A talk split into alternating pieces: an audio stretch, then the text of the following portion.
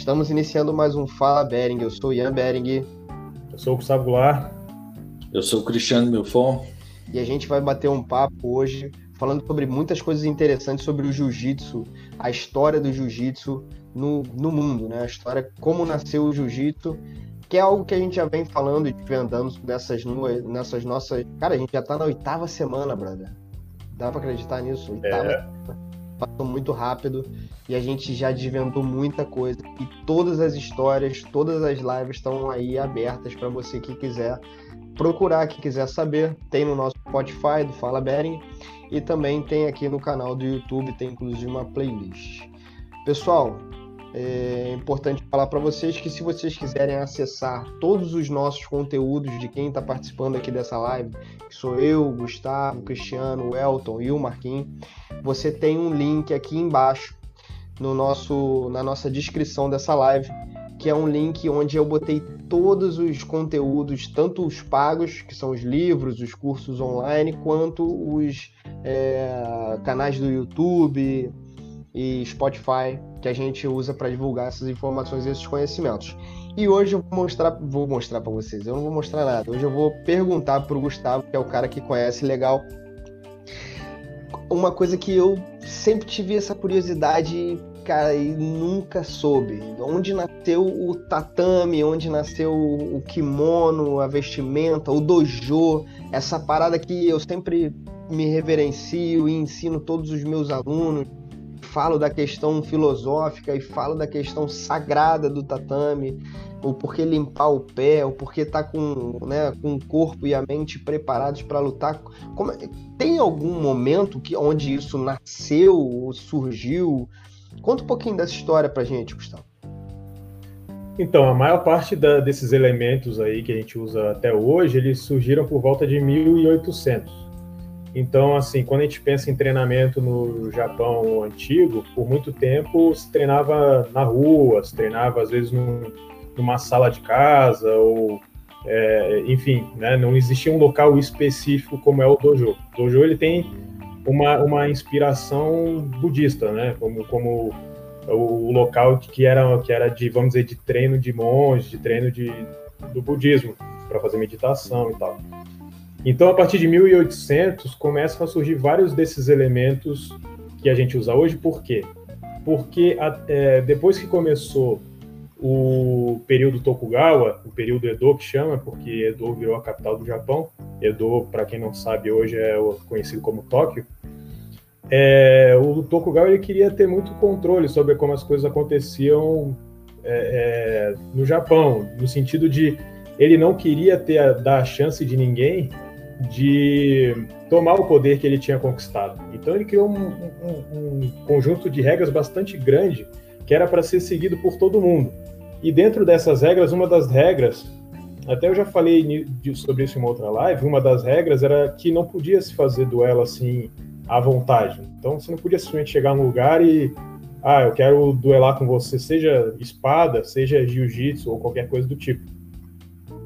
Então, há uma tendência ali entre 1500 e 1700 e pouco de que o, os guerreiros samurais, os, é, os empregos de instrutores de artes marciais e tal, ele era repassado hereditariamente. Então, o, o, o, filho de um cara que era professor de arte marcial, geralmente ele, ele herdava essa profissão. Né? Era aquela coisa bem definida. Esse é o momento que a gente tem aquela coisa bem definida. Samurai é uma coisa, é, camponês é uma outra, se você nasceu camponês, você vai morrer camponês e assim por diante. Isso não foi sempre assim, né? Essa é uma imagem que a gente tem no Japão, isso é, é um período histórico. Então, antes, é, um cara que era camponês, ele tinha a possibilidade, não era fácil, mas ele tinha a possibilidade de se tornar um samurai. A partir dessa época, ele, ele, se ele era samurai, ele era samurai, se era camponês, era camponês, os filhos iam ser samurais ou camponeses de acordo com o que, que os pais eram.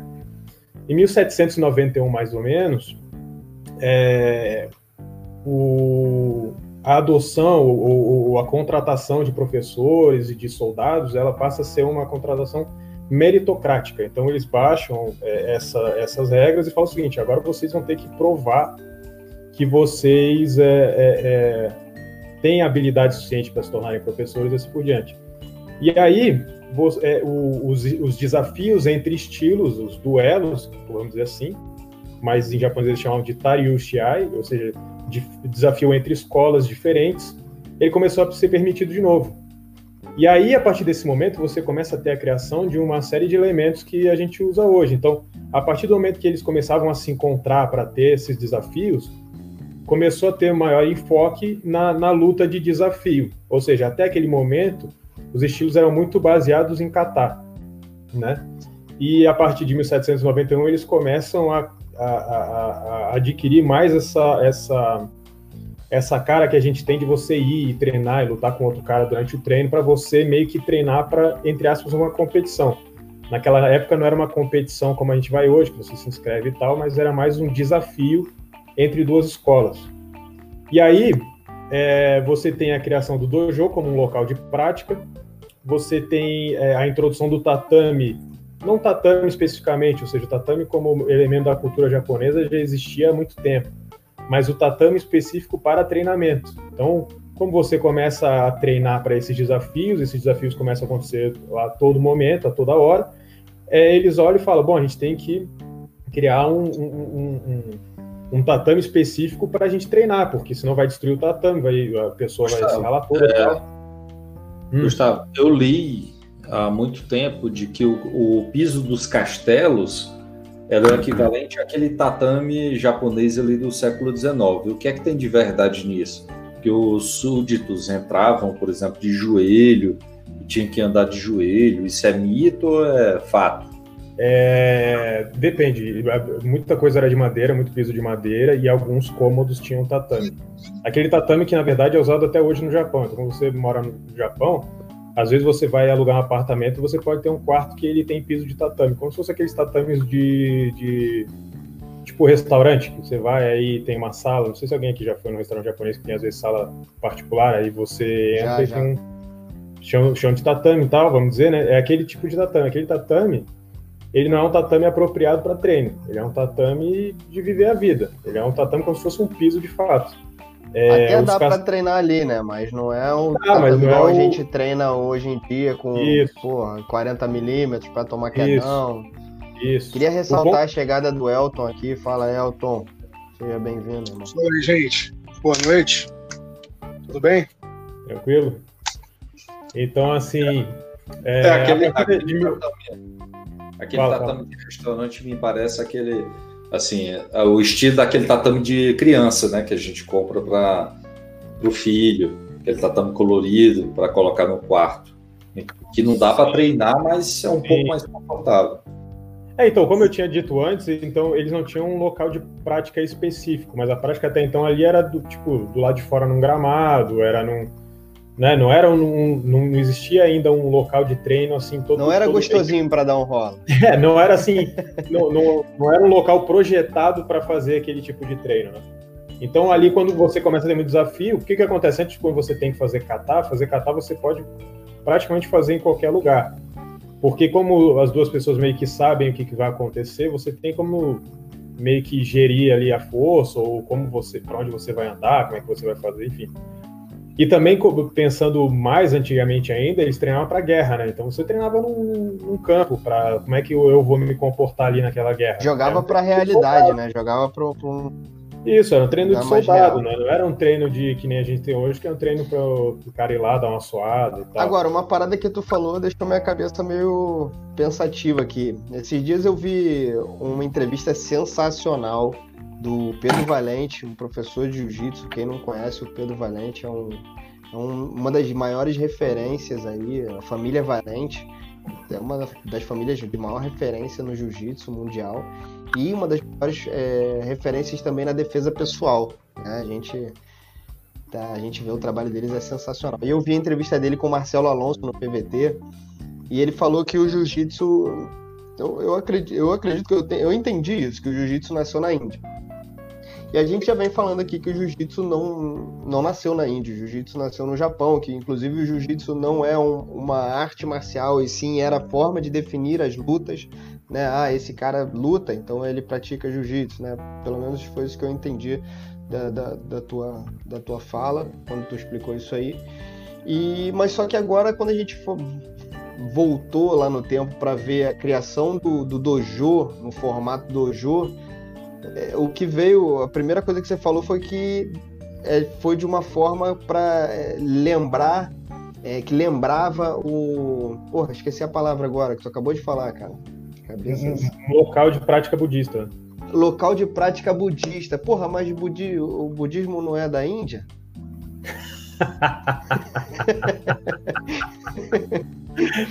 Porra. Então, nesse, nesse, sentido, nesse sentido, a gente pode dizer que a inspiração para fazer o local de prática, sim.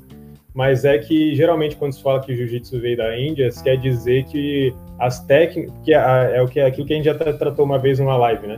Que as sim, técnicas do jiu-jitsu é, as técnicas de jiu-jitsu elas são é, criadas dessa maneira porque os monges budistas não podiam bater nas pessoas, então eles tiveram que Gustavo, desenvolver formas budista, de era budista, era budista ou shintoísta? Porque, por exemplo, budista, budista. na China. Budista. Na China não tem um, um, templo com piso igual esse japonês. Não, eu digo local de prática, não é o templo específico. Tu fez uma é, comparação. Eu não estou falando do, do templo, do, não estou falando do tatame em si. O tatame ele não tem relação nenhuma com o local de prática. Então, assim, o dojo como local de prática, ele foi criado tanto para o treino de kendo como o treino de jiu-jitsu. O treino de Kendo não tem tatame no chão. Entende o que eu quero dizer? Kenjutsu, né? Isso. É, enfim, Kenjutsu ou Kendo. Né? Mas eu digo, o que eu quero dizer é o seguinte: é, o, a criação do tatame é uma coisa descolada do treino do, da ideia de criar um local específico de treino. Entende o que eu quero dizer? Então, do tipo assim, eles se inspiraram e falaram assim: ó, pô, os caras têm um local específico para eles sentarem para meditar, então a gente tem que fazer um local específico para a gente ir treinar. Pra treinar. Então não vai ser assim, ah, o cara tem uma sala em casa e a galera vai lá treinar, ou não vai ser no pátio do, do, negócio, entendeu? Eu entendo, eu entendo. Eu pergunto, eu faço assim uma ênfase na questão do tatame, porque eu pesquiso a, artes marciais do, do Ocidente, ou seja, fora do Japão há mais de 10 anos, há uns 15 anos. E eu nunca vi luta com as costas no chão. Até porque, se a gente traz para a realidade, não, não faz sentido você se colocar no chão. Você tem manuais de wrestling de 600, 500 anos atrás, onde você acha pouquíssimas técnicas, onde você se projeta no chão. Você até tem uma semelhante ao Tomoe o balão, né, o famoso balão. Você tem algo parecido com o Sumigaeshi, mas assim, o, é como o próprio nome diz, sacrifício. Técnica de sacrifício, ou seja, você já tá na, desculpa o palavrão, você já tá na merda, não tem mais o que fazer, você se sacrificou para tentar vencer. Porque não faz sentido você colocar as costas no chão, no piso no, no, chão duro, com pedra, com, assim, o chão de qualquer lugar tem pedra, tem. tem ah, na lá, grama um às vezes não. É, é, é, muito raro, mas no, durante uma guerra não tem como você prever é, como onde você prever. vai cair. Mas também então, tá você... com uma armadura que não vai fazer tanta diferença. Mas também não é uma boa ideia. Mas não é uma boa ideia você cair. Pois é, não, você não é. se projetar no chão não é uma boa ideia, porque você não sabe como vai cair, não sabe aonde vai cair. Por isso que eu, eu tenho essa, essa, essa teoria de que não, nunca existiu no Ocidente inteiro, porque o pessoal fala, ah, no, no Egito Antigo já tinha o wrestling. E tinha realmente. No, na, na Grécia Antiga tinha um Pancrácio, que era uma espécie de, de vale tudo. Mas você não acha em nenhuma pintura, e, e a, no, no, Egito até uma, até uma pirâmide cheia de desenhos de posições de wrestling lá em Curã, você não acha uma única técnica de chão. Nenhuma e principalmente alguém se projetando. Você tem projetando a pessoa, mas não se projetando, ou seja, técnicas de projeção, de sacrifício ou puxar para guarda. Por isso que eu, eu acredito que costas no chão, guarda fechada e tudo que é relativo à guarda, nasceu ali com a invenção do tatame. Por isso essa ênfase muito grande para a gente acha, entender Elton? como o tatame surge. Fala, Elton, essa quarentena tá te deixando isolado. Fala com a gente. Faz a propaganda aqui do patrocinador. tá ouvindo bem aí? Perfeito. Não, cara, primeiramente as pessoas devem entender né, o conceito de, de jiu-jitsu de campo de batalha é, e de jiu-jitsu esportivo. é, não tem como né, você num campo de batalha, campo de batalha aberto, é, você com, com armadura, cercado de, de, de inimigos, e esses inimigos, né, montados a cavalos, com lanças, arco e flechas, é, enfim, espadas, né, todo tipo de lâmina, é, e você ainda com armadura de, de 30 e poucos quilos, é você tentar é, levar a luta para o solo de alguma maneira, né? Tem gente que ainda acredita nisso, né? Que o jiu-jitsu é, de campo de batalha, os, os samurais né, levavam a luta para o chão, faziam ali, né? Algum tipo de finalização. Isso aí é, é viagem, cara. É, o conceito de, de, de lutar com as costas no chão é como o Guga fala, né? O Guga sempre falou. Ele nasce nesse período de paz do Japão, onde os estilos começam né, a, a, ter um intercâmbio, as pessoas começam a, a se a, a, desafiar né, um estilo é, sobre o outro e e esse conceito de, de lutar com, com, as costas no chão ele começa a ser, a ser desenvolvido. É, você não luta né, com as costas no chão é, num campo de batalha, mas é, é, numa maneira esportiva você tem como fazer isso. Isso começa a ser desenvolvido através desses desafios e através de algum, alguns sistemas, algumas escolas. A gente tem bastante exemplo disso, né? Você tem aí alguns manuais é, do século XIX ainda, início do XX, é com tudo que a gente considera moderno no, no jiu-jitsu, né? Puxada de é, puxar para guarda, é, é, raspar, é, é, finalização né, é, dentro da guarda. Ou seja, todo o conceito ali de, de trabalho de guarda, né, usar a guarda como mecanismo de defesa. Né? Então, acho que isso só é possível né, dentro desse contexto esportivo. E vem cá, é. Tu, eu ouvi também que lutar no chão, é, como a gente vê hoje no BJJ, é, é coisa muito antiga. Desde o século XVII já tinham competições com essas características. Isso aí é uma afirmativa que procede dentro dos seus estudos aí? Cara, eu e o Gustavo, a gente às vezes diverge muito, né? E você já acompanhou isso. Sim. A gente diverge em, alguma em algumas coisas. E o legal de tudo isso, né, quando a gente começa é, a, a, debater esses assuntos, né, um, um tenta provar o seu ponto de vista para o outro. Então a gente traz mais informações, né? É, o Gustavo ele trabalha muito é, com esse lance aí de história do Japão feudal, né? E o Japão moderno também. Então eu penso, né? Pelo menos a, a, até o momento, né? Que muito do que a gente tem hoje se deve à, à década de 1890 no Japão, né? Então é tudo muito moderno. Tá? Esse conceito é um conceito moderno. Não é um conceito tão antigo. As pessoas falam que é, é, o jiu-jitsu né, é uma arte milenar, né? O jiu-jitsu deve ter aí os seus 400, 500 anos, né? Não chega nem a ser milenar. E o jiu-jitsu ele passa por, por diversos processos, né? Diversos períodos ali da, da história do, do Japão. Então, é, o Guga ontem ele apresentou até um, um desenho, esse desenho está até no meu livro, né, onde você tem ali uns lutadores de sumô fazendo alguns movimentos é, de luta de chão, né, luta de joelho.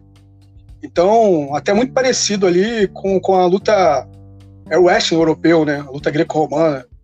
São movimentos muito, muito parecidos. Isso já mostra ali, né, cara, que os caras tinham né, uma certa intimidade é, no sparring fazendo esses movimentos, né? É, ali pro, pro final do século XIX você tem muito manual já mostrando o pessoal fazendo tudo que a gente considera é, é, inovação brasileira, né? A inovação do, é, do jiu-jitsu brasileiro, né? Como o armlock na guarda, é, a, a, kimura, né? Chave de pé, todo esse trabalho que a gente conhece dentro do, do jiu-jitsu. Isso já é muito Mas, antigo, então? Não, não é que seja muito antigo. Para mim, na minha opinião, é algo é algo é, é, relativamente novo. Na minha opinião, é algo relativamente novo, não é algo tão antigo. Entendi. Você dentro pega de uma história de mundo é novo, mas dentro de uma história de uma luta Foi o que eu quis dizer. Não é tão próprio... novo assim. Não foi criado, é. por exemplo, aqui no Brasil. Não foi desenvolvido, porra, por nós, por exemplo. Não. É, o próprio jiu-jitsu, né, cara, não é tão antigo quando todo mundo fala, todo mundo escreve. Né?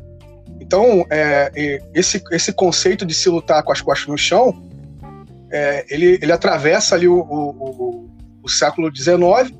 Você tem muita documentação ali no século XIX é, voltada para isso, né? E principalmente ali no, na década de 1890, que para mim é, é, a chave, cara. É a chave de tudo.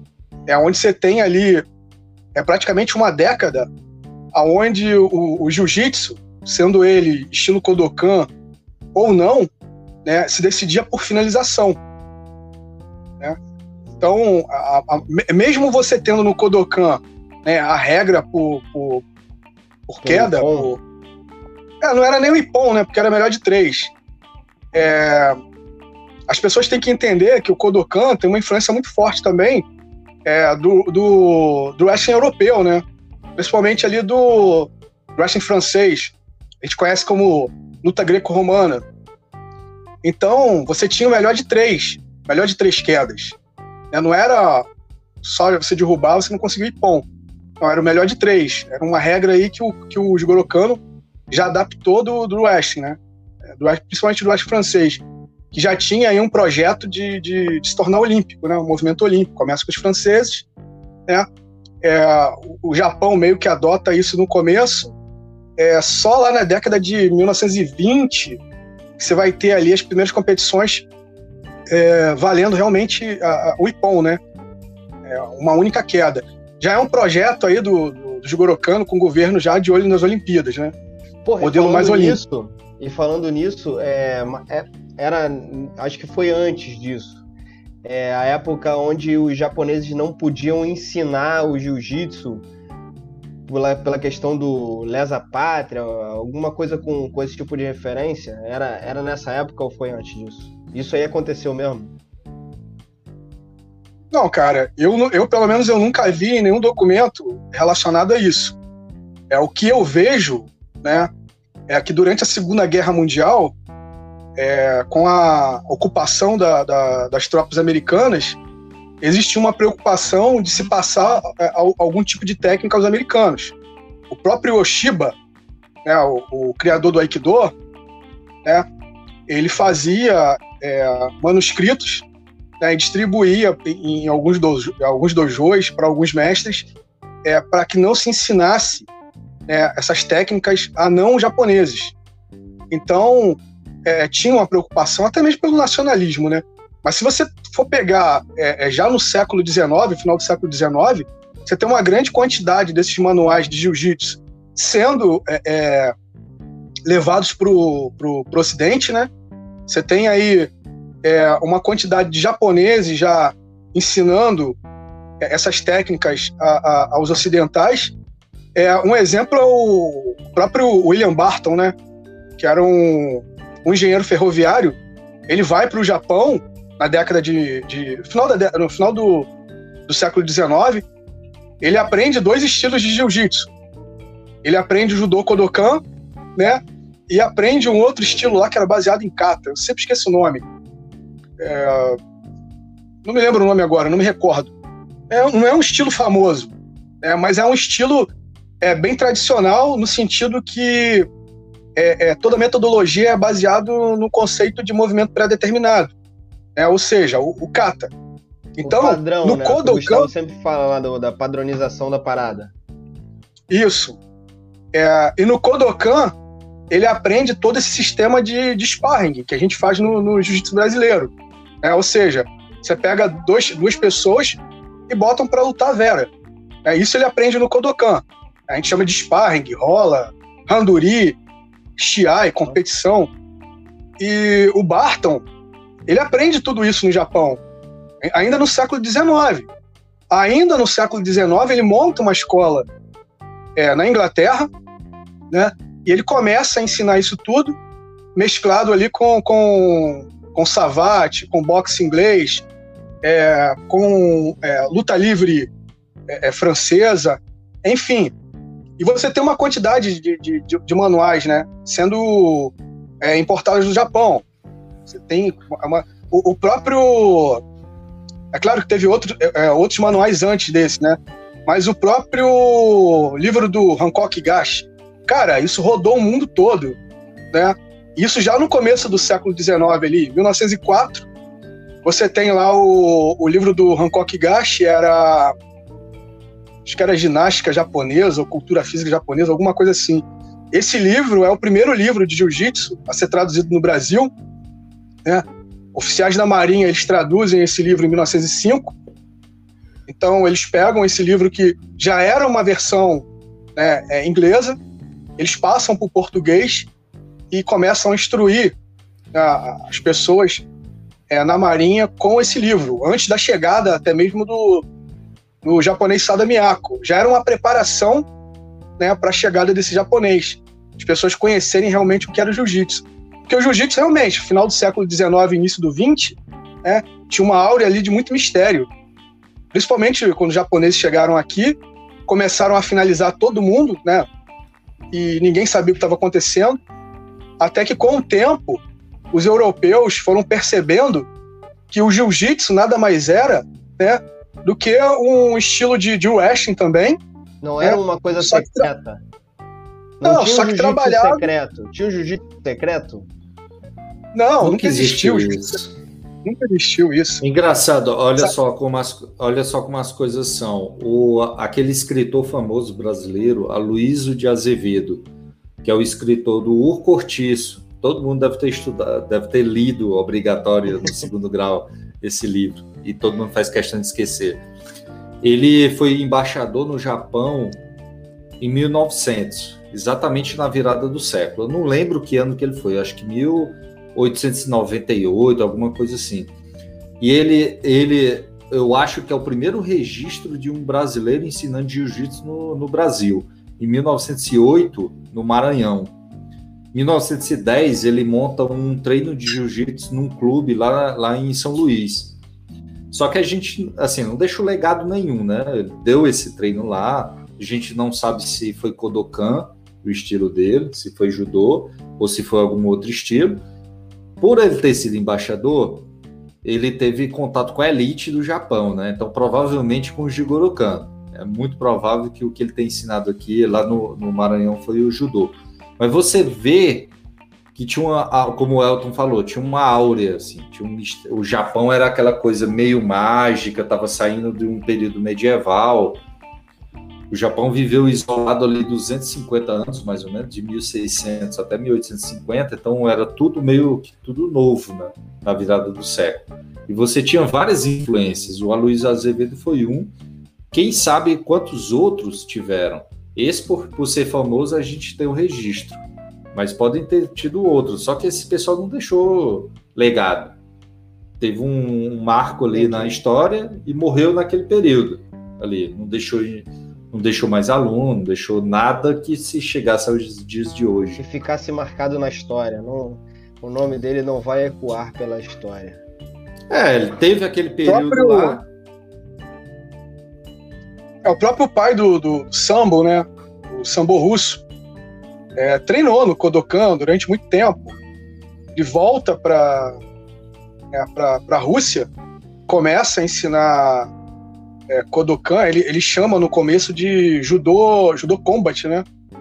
Então, é, mas a, até antes dele tem o Takeo Hirose, né? Que era um, um militar da Marinha de Guerra então ele faz diversas apresentações lá para Pixar, começa a ensinar já no iníciozinho ali do, do século XX, né, é, jiu-jitsu para guarda russa, né? Depois você tem continuação aí com com com o Vissali, Vassali, né? Que é considerado o, o, o pai do, do sambo, né? Dentro da, da, da Rússia. Então essa coisa de, de crime... Não, não só eles, né? Você tinha pessoas em todo lugar ensinando, né? É, o próprio presidente americano, né, contratou direto da, da, da Kodokan lá, o Yamashita. A Yamashita dava aula para o presidente dos Estados Unidos. Essa história de, de crime de lesa pátria, eu acho que isso surge mais é, na década de 50 com a separação do que era judô e o que era jiu-jitsu, né, no Brasil. Então, você tem um movimento do judô olímpico ali crescendo muito, com competições aonde é, se privilegiava a, a, as projeções, né, as quedas, e o pessoal que estava no antigo sistema, né, é, privilegiava mais a luta de chão. Então, na cabeça de muita gente, e principalmente da do Hélio, né, o que eles faziam era, era algo assim secreto, que o Japão estava querendo esconder. Então, o Japão teria criado o judô, né, uma arte voltada muito mais para projeção, e deixou escondido ali as técnicas de chão, né, que seria algo é muito superior, né, muito é, é, é, é foi o, o, judô seria uma uma cortina de fumaça para esconder tudo isso, né? Você tem é, algum trabalho de chão ali? Você não, tem essa, você não tem essa teoria na década de 30. E não, não lembro da década isso de 40. Aí. Isso só vai aparecer na aí. década de 50. Só na década de 50. Você não, não tem nada de lesa pátria, década de 30, 40. Mas tinha a uma partir da década de que 50, não podia se cobrar, né? Não, não, não podia ganhar dinheiro para ensinar, não podia ganhar dinheiro para lutar. Tinha uma coisa assim, não tinha? Essa regra tinha. Essa parada de lesa pátria é, é papo furado. Mas o, essa parada de não poder ganhar dinheiro. Tem, tem uma época da Kodokan, tem uma época ali, principalmente na década de 10, que a Kodokan já tinha, assim, a Kodokan já estava famosa, não precisava mais fazer duelos. O Jigoro Kano meio que proíbe o pessoal de continuar participando de duelos e desafios que não fossem é, vamos dizer, negociar diretamente com a Kodokan, porque também naquela época já estava começando a surgir as marmeladas, as lutas combinadas. Tem que ver isso aí. Hum. No próprio Ocidente, então a Kodokan proíbe que o pessoal. Ela centralizava muito, até porque é o marketing, né? O nome da escola. O pessoal não entra nessas competições. Até aquele cara do wrestling que, que foi para o Japão reivindicar, reivindicar o título de, de campeão de judô, apesar de que ele era do wrestling. Oi? O Ad Santel. Isso, o Ad Santel, é, que ele ganhou de, até de alguns caras da Kodokan. A Kodokan proibiu dos principais nomes é, de, de entrarem no desafio com ele.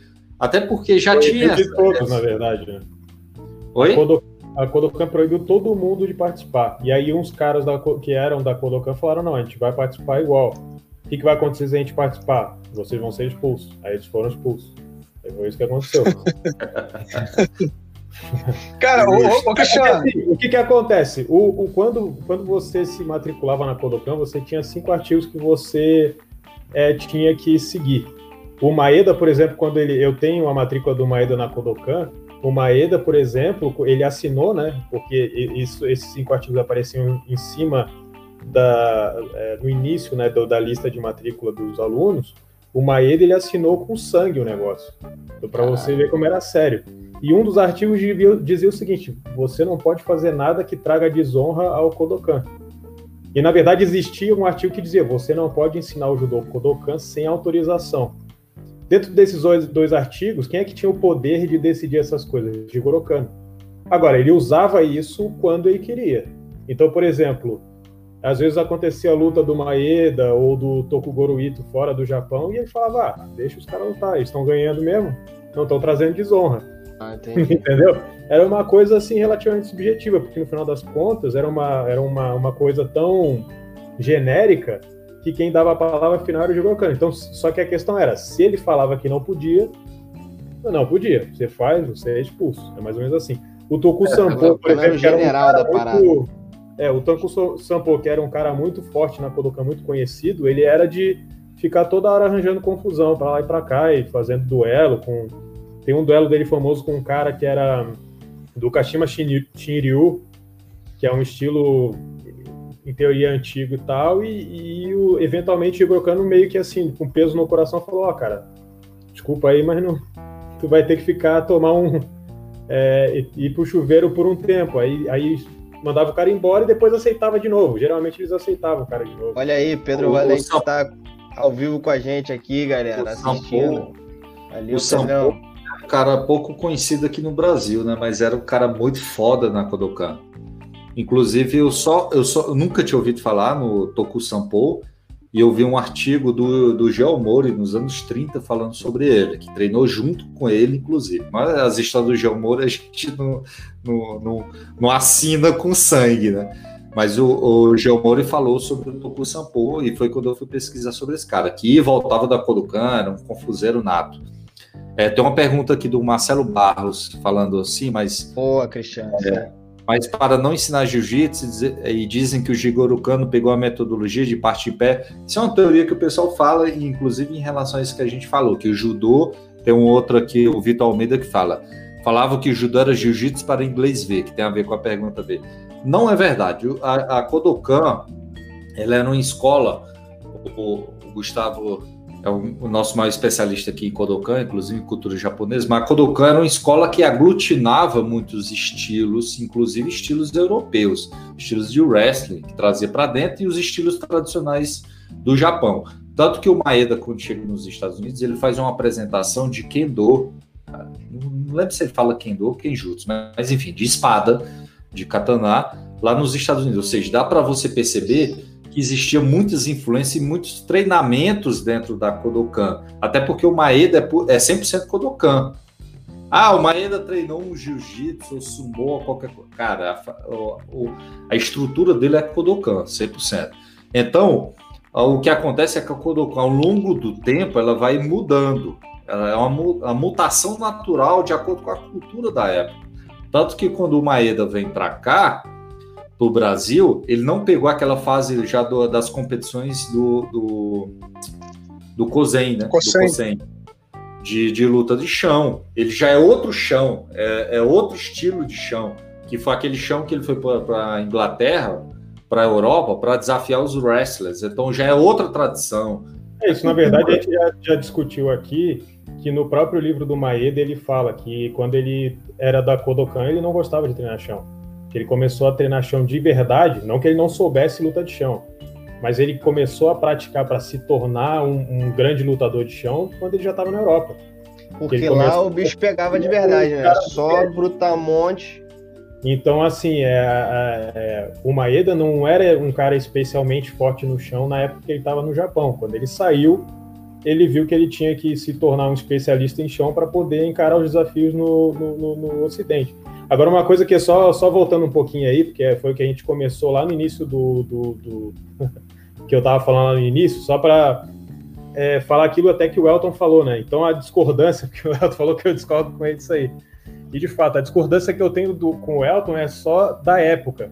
Porque assim, como eu tinha falado ali, em 1800, é, você começa a criar todos esses elementos para os caras se prepararem para para lutar em, em, entre luta entre estilos. E esse, essas, esses desafios entre estilos é, vão a partir de 1800.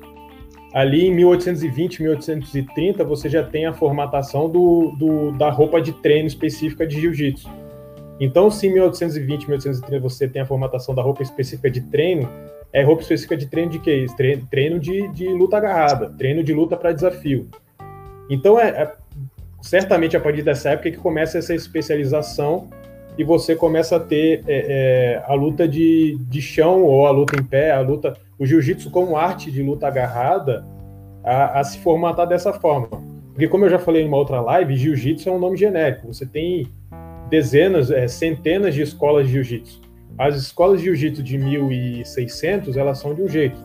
As escolas de jiu-jitsu de 1800 e pouco, elas são de outra forma. As escolas mais jovens, elas são especializadas em luta de desafio entre escolas. Então, a escola mais famosa é o Tenshin Shinryu, que é uma das duas escolas que serviu como base para a formatação do judô e a primeira escola de jiu-jitsu que Jigoro Kano treinou. É, existem alguns relatos. E a do Handa que... também, né? Parte então, do Handa também. Então, o que, que acontece? A escola do Handa, né? A escola do Handa, a gente até estava discutindo outro dia sobre isso, né? A escola do. É, quando é, aqueles japoneses chegaram na Inglaterra, o Yenichi, o, o, o, Tani, o Yamamoto, todos esses caras eles vieram do dojo do Handa. Por alguma razão, o Barton ele conhecia alguém que conhecia esses caras e, e enviou essa galera para servir de professor de jiu-jitsu na, na, na, na, Inglaterra. Quando esses, esses japoneses falam que eles treinaram na escola Handa, eles não estão querendo dizer na escola Handa como estilo eles querem dizer na escola Randa como local físico. Dojo. A escola do Randa, o dojo do Randa, ele agregava gente de vários estilos e essa galera se, se, se ajudava ou treinava junto para fazer os desafios contra a Kodokan. E o Randa, ele começou, é, é, a escola, ou seja, o dojo do Randa, meio que se tornou esse espaço de encontro dessa galera. Então você tem o Tanabe, que era da que ia lá, tinha gente de outros, outros, outros estilos.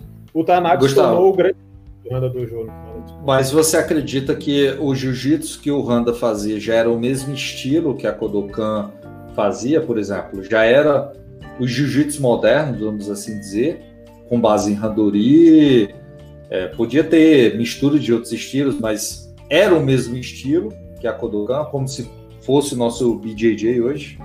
Então, olha só, existe um livro que fala que em 1888 a Kodokan foi até o dojo do Handa e lá eles lá no dojo do Handa eles treinavam Tenshin Shunryu. Se esse é o caso, o que que a gente sabe?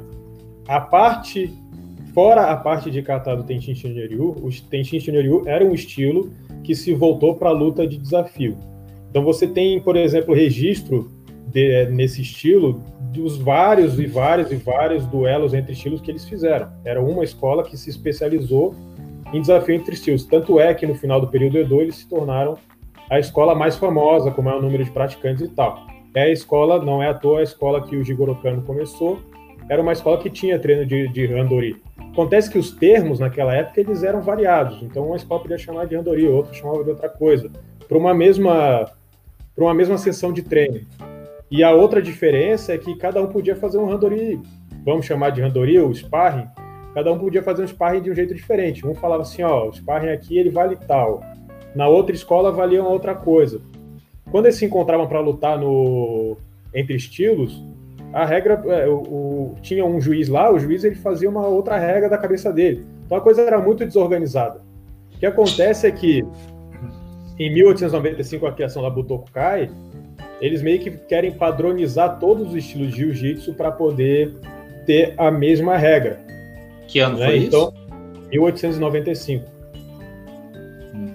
Aqui com a criação da Butokai. Só que quem é chamado para esse conselho é o Jigoro Kano e o Handa. Então você vê que os dois já deviam estar tá fazendo no sentido de regra, não no sentido técnico, não no sentido de formatação de estilo, nada desse tipo mas no sentido de das regras que eles usavam ali para o pessoal treinar, eles deviam ter uma coisa mais ou menos parecida.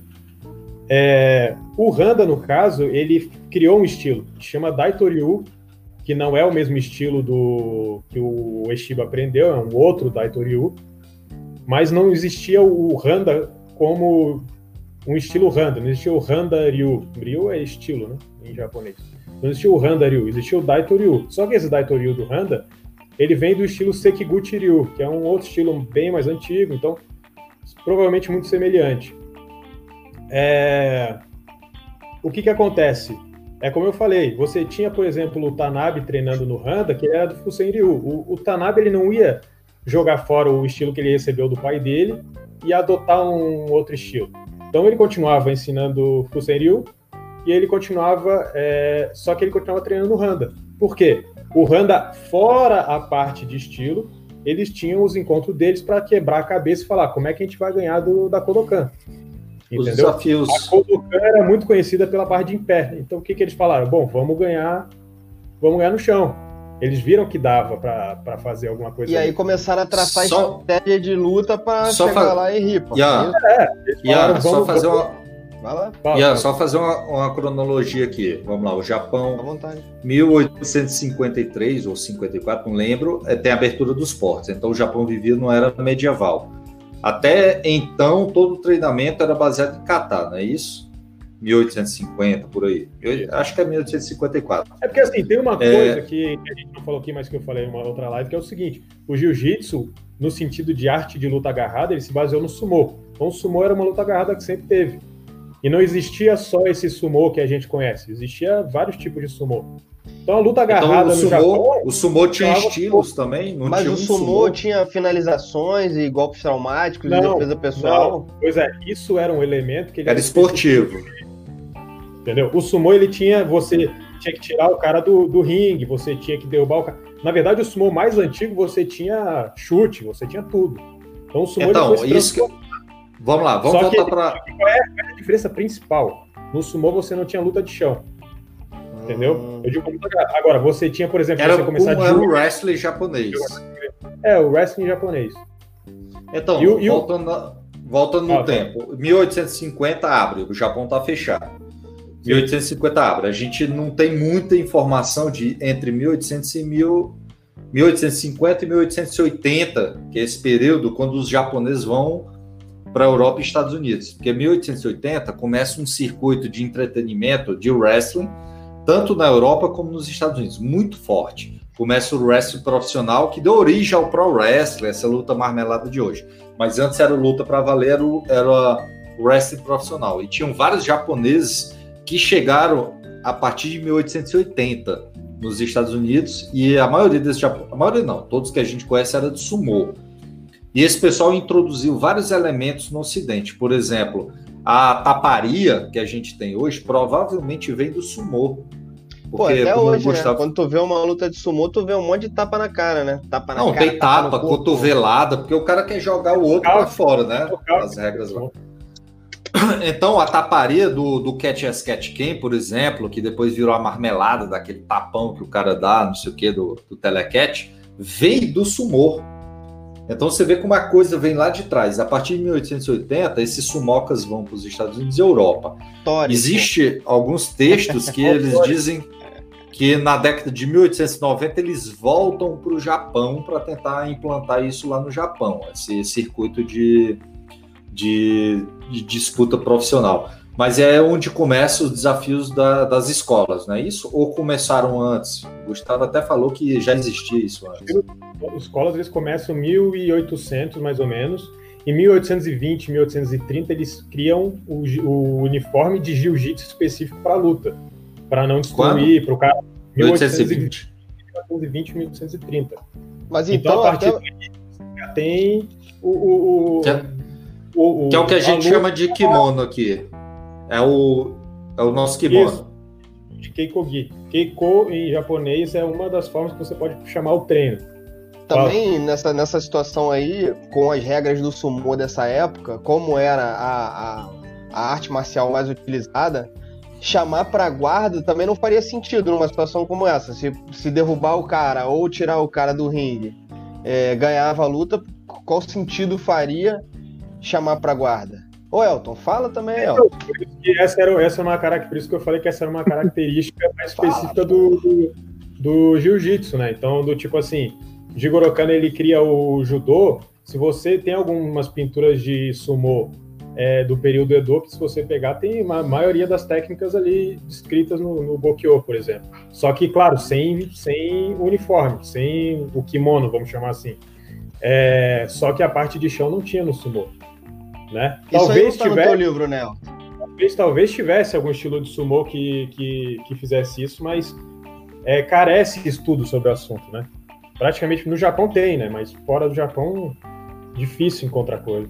Mas que bom que chegou aqui pra gente o kimono, né? E não aquelas, aquelas sungas que eles usam, que eu fico imaginando você treinando com aquelas sungas, com os mawashi, ia ser, ia ser brabo. Cara, o pior é que aquela sunga parecida com o sumo tinha em várias culturas, inclusive na Europa. Tem vários na estilos Mongólia, que Na Mongólia eles fazem eles O kimono era feito de saco de batata, é isso mesmo? O kimono era feito de saco de batata? Então uma pergunta Caralho. aí do Marcelo Barros. Não saiba. É muito ele difícil foi, decidir, sabe? Não foi projetado à toa, ele foi projetado de propósito, né?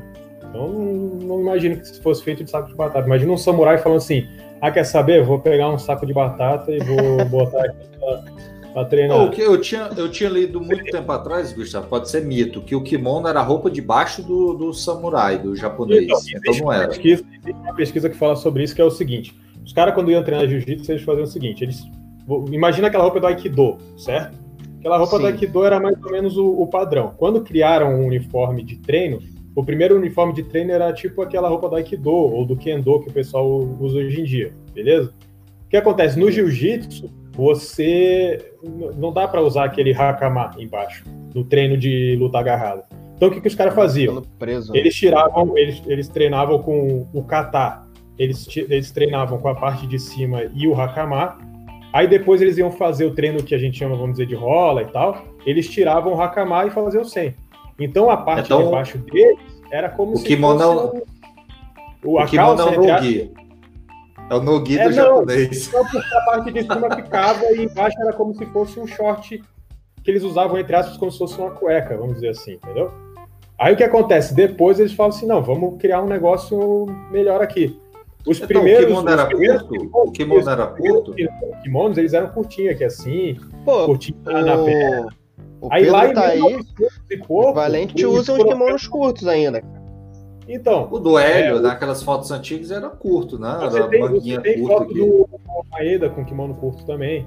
O, o, o, alongamento do kimono ele vem ali em 1900, 1900 e pouco. Entendeu? Então, assim. Cobra cai. O, o, que que acontece? O pessoal fala da Kodokan como se tudo na Kodokan tivesse acontecido em 1882. Né? Ah, Jigoro Kano fundou a Kodokan em 1882. Pum! Tá tudo pronto, mas não é. O cara começou a testar, Eles começou a fazer. transformando, é. Criou um negócio, criou outra coisa. O Seiryoku Zenyo, por exemplo, que é uma das máximas do judô, ele só foi falar em 1920. O Maeda nunca aprendeu o Seiryoku Zenyo, entendeu? Então, assim, é, quando, quando, quando o Jigoro Kono anunciou o Seiryoku Zenyo para todo mundo, o Maeda estava aqui há pelo menos uns cinco anos, vamos dizer. Então, assim, o, o, próprio judô ele foi acontecendo aos poucos. Então, o uniforme de treino ele alongou, é o que eu falo. O pessoal acha que já criou o judô, puf, tinha faixa preta, tinha o kimono, tinha não sei o quê. Não, sei... não, no início o, o, judô era muito parecido com os outros estilos de jiu-jitsu. Qual era a diferença? A diferença é que o Jigoro Kano falou o seguinte: a gente vai se focar em, em luta de desafio entre estilos, entre em fazer a prática do sparring, né, que, que, que fala. O Jigoro se baseou muito no que ele via de fora, wrestling e tal. Então, tipo, todo o judô foi formatado para ser um jiu-jitsu moderno.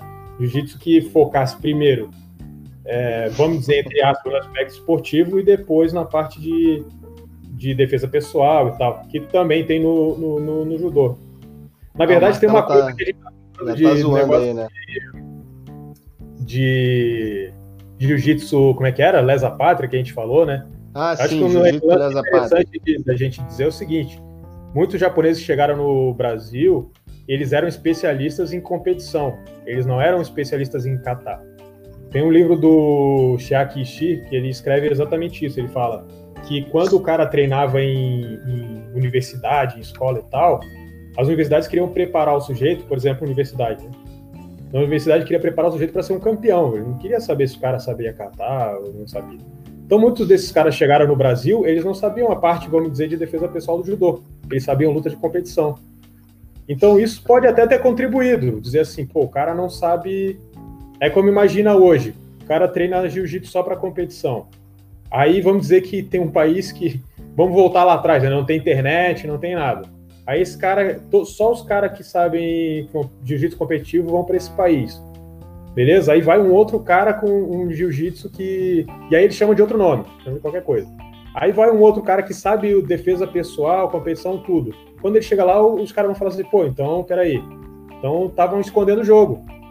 Entendeu? Porque os caras só me ensinavam uma parte. Então, assim, nem todo cara que chegou no Brasil ensinando judô ele era um especialista, ele era um mestre e tal. É, às vezes isso acontece hoje em dia. Isso acontece hoje em dia. Naquela época, então, devia acontecer muito mais. Agora fica tudo mais claro. Gustavo, tem a, aquela sua teoria de que a defesa pessoal do Maeda, que ele trouxe para o Brasil, provavelmente foi o que influenciou os Grace, nem era a defesa pessoal da Kodokan. Não, não, eu acho que não era. Assim, tinha, não é que não era é, peraí, vamos, vamos mudar essa, vamos mudar essa frase. Não é que não só é. Um segundo, só um segundo, antes do Gustavão falar aí da resposta dele, queria lembrar todo mundo que quiser seguir a gente nas redes sociais e saber mais sobre os nossos conteúdos. Momento já comercial. Tá aqui no link da descrição do vídeo, tá? Tem um link e nesse link você abre e cai numa página onde você tem todos os nossos links organizados desde o nosso, do meu curso de defesa pessoal, os livros do Elton, o Budocast, o canal do Jorge e vários, outras, vários outros links ali extremamente interessantes para você. Sempre que você quiser saber, vai ali na descrição do vídeo que está aqui embaixo e clica nesse link. Mas não vai agora não, vai quando a gente acabar para você poder assistir a resposta do Gustavo, que realmente vem aí pedrada no Cristiano. Não, então... não, isso é uma coisa que eu falei numa live aqui. Na verdade, não é que eu falei que não, é, as técnicas não vieram do Colocão, o que eu disse é que foram adaptadas. No seguinte sentido, isso aí existe um documento da Budokai em que eles falam o seguinte, que ele, é, um dos katas do judô chama Kimeno Kata, é o, o primeiro kata de defesa pessoal do judô. É, esse Kimeno Kata ele é todo baseado em circunstâncias e contextos japoneses defesa de espada, é, você tem a parte de, de, defesa quando duas pessoas estão de joelho um para o outro, que era uma coisa muito corriqueira na vida do samurai em situações cotidianas e tal. Quando esses japoneses chegam, os primeiros lá em Londres, né, vamos dizer, Yukio Tani e tal, depois chega o Enishi e tudo mais, eles não, eles têm que vender o peixe deles. Eles não podem, eles vão ensinar uma defesa de um ataque de espada de katana no, no, no na Europa. Os caras aquilo ali não não fazia muito sentido. Então, assim, a, é, eu falei isso uma vez, né, que é, a Budokai, se a gente pegar o, a, o Kimeno Kata, que é o mesmo nome do, do da Kodokan, mas o da Budokai, ele é diferente do da Kodokan e ele tem muitas técnicas parecidas com a, o, o, sistema de defesa pessoal do jiu-jitsu brasileiro, né? Além do Kimeno Kata, tem um vídeo lá de 1940 e pouco do Koizumi apresentando essa, esses katas. Além do kata, você tem a parte de Goshinjutsu, que é a parte de defesa pessoal, que também tem técnicas muito parecidas com a parte de defesa pessoal do jiu-jitsu brasileiro. E a gente o vê, né, cara, isso aí... Fala, vai. Não, e o meu ponto é que, assim, existe concluir. um documento da Budokai em que eles falam sobre isso. Eles citam todos os katas. É, é um documento que, na verdade, está falando sobre os katas que são ensinados na Budokai. E aí eles têm lá todos os kata, o Handori no Kata, que é a parte de luta de luta esportiva, vamos dizer, de, de sparring. Você tem Juno Kata, tá, tá, tá, tá. No Kime no Kata, eles têm uma observação, que eles falam o seguinte, o Kime no Kata que nós praticamos não é o da Kodokan, porque o da Kodokan, ele é todo voltado para um contexto japonês, que não serve na Europa. Então nós adotamos o Kime no Kata específico da Budokai. O que, que tem de especial, vamos dizer, na, na Budokai? O Maeda ele visitou não a Budokai porque a Budokai ainda não existia, mas ele visitou um dos fundadores da Budokai que chamava Yukio Tani. E o Maeda ensinou na escola do Tani. Isso foi antes de chegar ao Brasil. E quem ele também conheceu lá foi o, o Enishi, que também era conhecido como Haku ou Raku. O Enishi é um dos caras que chega ao Brasil junto com o Maeda. Ou seja, muito, é muito provável que o Maeda ele conheceu esse sistema de defesa pessoal deles, que era um sistema de da, do Kimenokata, do judô, é, modificado para um contexto europeu. O que, que era o contexto europeu naquela época? Defesa de bastão curto, de ataque de bastão curto, é, defesa de pistola. O da Kodokan não tinha defesa de pistola ainda. O Kodokan Goshinjutsu, que tem defesa de pistola, é quase uma atualização, ele é de 1950 e pouco. Então, o, o primeira parte de defesa, o início da defesa pessoal lá da Kodokan lá no início, não tinha defesa de pistola. Às vezes, o pessoal da Kodokan, na polícia, ensinava defesa de pistola, tal, isso mesmo no Japão. Mas isso era uma coisa à parte. Eu estou falando do, do, do, do, currículo, o currículo da Kodokan especificamente, né? Na, no dojo da Kodokan. Então, o meu ponto é justamente esse. O que eu acredito, e existe esse documento que fala sobre isso, o próprio Koizumi ele fala o seguinte: ele fala que o Kimi no Kata, que ele, ele é uma coleção de Kime Waza, são técnicas de decisivas ou técnicas de decisão, ou seja, decisões que têm que ser tomadas em situações de defesa pessoal.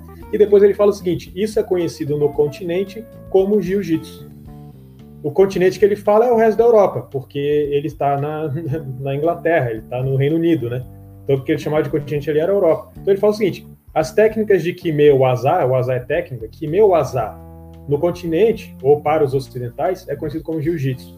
Então, por isso que eu falo, quando o Maeda chega, ou, ou outros japoneses que tem, vem dessa, dessa cultura de ter que ensinar na polícia europeia, ensinar no ocidente, e eles têm essas modificações no, no currículo de defesa pessoal, quando eles vão ensinar, eles não podem dizer exatamente que ajudou, porque não necessariamente é o, na Kodokan vão, vai ensinar exatamente daquele jeito. Então eles falam assim, ah, isso aí é jiu-jitsu, porque era o jeito que o pessoal ensinava, o que meu azar, as técnicas de defesa pessoal provenientes dos estilos de jiu-jitsu. E, e as tal. técnicas de defesa pessoal, elas vão sendo adaptadas é, constantemente para a realidade do mundo moderno. Sim. A gente pega toda essa base. O, o é, vai fazer um, uma, uma, comida. Tu pega o básico, tu pega o arroz e feijão, pega a cebola, pega o sal, tu pega os ingredientes principais. Então tu vai desenvolver uma, uma adaptação da técnica. Tu pega o básico, mas você vai adaptando, isso é natural.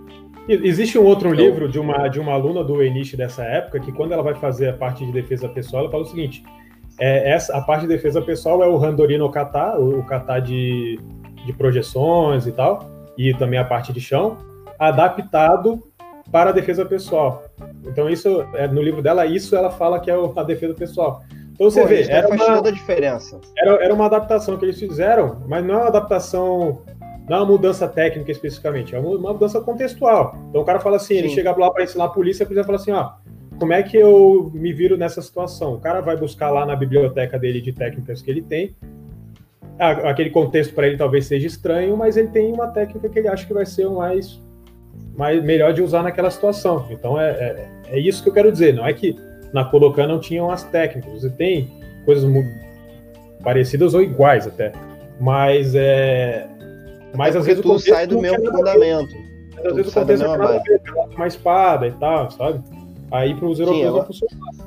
É só, só curiosidade, pra... você falou em Haku aqui, eu abri rápido aqui uma das lutas do Haku em Niterói, que ele lutou Okuna, campeão do Chile, contra Haku, campeão do México, vencedor Haku, segundo round, não, terceiro round, sete minutos de perna. Nessa mesma luta estava o José Floriano, que a gente, nesse mesmo campeonato, né, disputa, que é o Floriano Peixoto. São as curiosidades aqui do que o Raku, esse, esse cara chegou na mesma época do Conde Coma aqui no Brasil.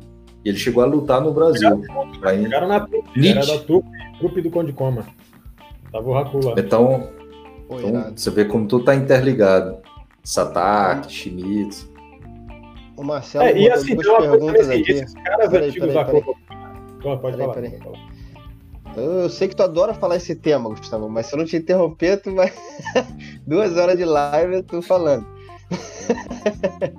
que é ótimo também, a gente aprende pra caralho. Mas só pra falar a pergunta aqui do Marcelo. Pô, o Marcelo deu uma zoada aqui que o Hakamai era a bombacha de japonês. Bom, não sei. é, eu acho que era mesmo. Ou pra quem não sabe o que é bombacha, é uma roupa típica né, do, do, do, Rio Grande do Sul, dos gaúchos. Ou chapéu de cangaceiro lá Ou do chapéu de cangaceiro. do Ceará. O Marcelo também perguntou se isso que tu tá falando é o caso do jiu-jitsu da África. Acho que já passou desse momento. Mas tu falou em algum momento sobre o jiu-jitsu da África? Que alguém falou em algum momento sobre o jiu-jitsu da África? Existe um jiu-jitsu da África? Existe... O que dizer com isso. Talvez exista uma adaptação, Marcelo, se tu tá vendo aí ainda, manda a tua pergunta um pouco melhor formulada. E o Ademir tá perguntando se eu tô grilado. Não, não tô grilado, não, tô tranquilão. Esse grupo aqui eu me sinto muito bem, me sinto em casa. Só fico grilado com o Elton, que fica caladão lá, olhando, só tomando seu iogurte. Podia estar tá falando mais, ó. Patrocinado. Fala pra Cara, gente, qual é a tua visão? Já que você me deu a deixa aí. Opa! É... Duas observações é, quando o Guga falou que eu discordo dele, é tudo que ele falou aí eu não discordo. Até não, aí. Não, não, eu falei que discorda quão moderno é. Então o Elton falando. Tudo, tudo ah, que ele falou aí, eu discordo eu dessa porra toda. Tá tudo errado. É só, é só, o ano. É só o ano que a gente discute. É, o, o que é acontece? É, as pessoas têm que entender que tudo que se fazia no Randa é, se fazia no Kodokan. Né? Essas técnicas não, é, não eram nenhuma novidade, né? É, conforme a gente vem, vem falando e, e, vem até apresentando documentos, você acha puxada de guarda dentro do, do Rio, né? você acha é, ida para as costas para pegar estrangulamento, né? como mata-leão, estrangulamento de gola, é, chave de braço é, na guarda, chave de braço na montada joelho na barriga, né? Que é coisa de, de carioca, né? De carioca. Segundo alguns vergonha. mestres. Né? Carioca sem vergonha, isso aqui é uma marca ponto. É, o que as pessoas têm que entender é que a estratégia no, no Handa era diferente. Era só isso. Por exemplo, o, o que a gente estava falando da influência do Jigoro Kano é, na criação do, do, do Gokyo, né? É, você vê que, cara, não tem quase nenhuma catada de perna. Você segue um padrão ali de quê? Do wrestling, né? Europeu, principalmente francês. E a gente chama de greco-romana, né? Que a gente não atacava as pernas. É, as catadas de perna no Kodokan são anomalias. Essas anomalias vêm da onde? Vem da estratégia de quem? Não, vem da estratégia do Handa. O que, que o Handa fazia de diferente? Né? O Handa, ele conhecia a, a metodologia do, do Kodokan também. Você pega todos esses pioneiros que vieram para a Europa, você vai ver o discurso deles. Né? O que, que eles falam? A gente conhece um pouco do, da metodologia Kodokan, como o Kodokan conhece um pouco da metodologia do Handa. Né? Ou seja, a gente estudou Kodokan e o Kodokan estudou o Handa. Não que o Kodokan. Pra, só para uma parte, Elton, só para falar o seguinte: no livro do Maeda, ele diz que o Yuki Otani ele recebeu a faixa preta do Yamashita, a faixa preta da Kodo, do judô Kodokan, é. do Yamashita. Então o Yuki Otani ele sabia as duas coisas. Outro cara do Handa Dojo que foi junto com o Yamashita para a Inglaterra, que chamava Seizo Yamamoto, ele antes de ir para a Inglaterra ele foi na Kodokan e o Maeda teve que enfrentar ele na frente dos mestres lá da Kodokan. Os caras botaram ele pro Maeda para lutar com ele e falou: Ó, tem que ganhar.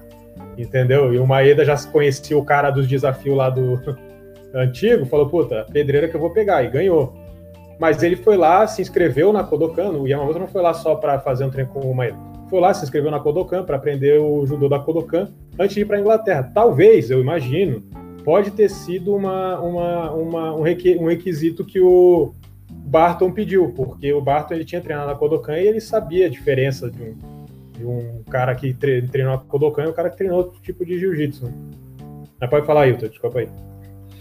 É, tinha, tinha aquele outro membro da Kodokan que faz o videozinho lá de 1912 com, com Taru Miyake, é, Tobari, né? Tobari era representante do Kodokan. Você vê que esses caras, eles estão interligados, né? Estão trocando figurinhas ali. Então, eles sempre falam isso. Se você pegar aquele, aquele livro do, do Tani né, e do Tarumiaki, é, o jogo do jiu-jitsu, né? Você vê que é metodologia pura do Kodokan, né? Você pegar o, o, o livro também do, do Haku, né? Aquele. É, cara. Acho que é o livro do jiu-jitsu, né? Do, do, do, Haku. Você vê toda a metodologia do Kodokan ali. Você vê o, o, o Gokyo, né? o Katami no Kata. Ou seja, esses caras eles estavam habituados né, a essa metodologia moderna. Né? Então, estava todo mundo interligado de alguma maneira. Né? Então, voltando é, é, ao, ao Handa, o que, o que o Handa fazia de diferente era uma estratégia de jogo. Né? É, como eu estava falando, se você pegar todo o Gokyo, você só vai encontrar ali dentro do Gokyo, acho que é, você vai encontrar o Kataguruma, que é uma catada de perna. É, só o Kataguruma. É, no caso. Pode falar. O que, que, é o Gokyo? Não sei o que é isso. É, o Gokyo. É... Pode falar, pode falar, Guga. Pode falar, pode falar. Ah, o Gokyo é... é, conhecido como grupo, grupo dos cinco, né? É, é, é, são cinco grupos de técnicas, né, de projeções que o Jigoro Kano criou né, para poder ensinar as técnicas padrões do Kodokan. Né? Então, é, é, a gente hoje divide por faixa, né? a gente ensina por faixa. É, a ah, faixa amarela aprende tal grupo, faixa verde aprende tal grupo, é, faixa roxa, faixa marrom. Então, são grupos de, de, de, de técnicas. Então, dentro desse, desse grupo de técnicas, né, o Gokyo, é, tem uma quantidade de, de técnicas que eu não, não me lembro. São 64 técnicas, Google. Ah, não vou lembrar de cabeça o número exato. Por aí, lembro de cabeça. Puta, é, 50, não são 40, não são 40, não? É, eu não me lembro. Você, você não vai achar é, uma quantidade de, de catada de perna significativa. Na verdade, você só acha o Kataguruma. 40. Né? 40 técnicos. Não entendi. 40. É, a pergunta ali eu, sou eu sou o único não, que não tem graduação nenhuma no judô. Cara, sabe qual é o problema de contar a história do, das coisas? É, o Gokyo ele mudou várias vezes, então eu já não sei mais qual que eu sei, qual número que eu sei, tá ligado? É. Porque eles tiveram que atualizar, trocar técnica, jogar, tirar a técnica fora, botar nova, não sei o quê. Então... Vocês sabem então, que na Europa tem de... alguma federação tradicional de ramificação que vem do Randa? Deixa, deixa eu só concluir o, o, o raciocínio. Ah, pra... Então, é, você tinha o, o, os primeiros anos ali do Kodokan, né, um estilo muito parecido com, com o, o estilo francês de, de, né, de wrestling. Ou seja, você tinha muito pouco ataque às pernas. É, aí, no caso, o single leg, o double leg, né, que a gente é, é, chama de baiana, é, e são anomalias que foram criadas por causa desse, desses desafios com o Honda. É, é, qual era a diferença do Honda? O Honda, para derrubar, eles procuravam usar técnicas simples, né? O Kodokan se destacava por quê? Muita técnica de quadril, muita técnica de perna, né? Então, o Honda, ele, ele faz um... um, um, um ele, ele traça uma estratégia é, de, de, quedas, é, vamos dizer assim, quedas muito mais simples para você levar o adversário para o chão. Então você tem essas catadas de pernas, é, onde você leva o adversário para o chão, ou você cai dentro da guarda dele e faz o processo de se passar a guarda, ou você cai na lateral já imobilizando, né? É, eu não tenho, pelo menos eu nunca vi muita documentação é, com essa coisa de puxar para guarda. É, a, a, gente vê isso muito no, no, nos campeonatos de Kosen, né? Então essas anomalias de, de, de, se catar a perna no Kodokan, isso já vem de influência do, do Honda, né? É um processo ali é de se fazer é, projeções simples. Naquele, naqueles desafios do Tanabe, ele já puxava para a guarda, não é isso? 1890, na década? Cara, eu, eu não vi muita documentação nesse sentido, né? Mas, de qualquer forma, né, tinha esse, esse processo. Ah, a gente sabe que, que na, na Tenchiu puxava, né? Mas não era algo muito comum, né? Geralmente a luta começava em pé e tentava se projetar. Essa coisa de puxar realmente para a guarda é, se tornou aí um, vamos dizer assim, um vício é, já no COSEM, já na, nas disputas aí da, da, das escolas imperiais.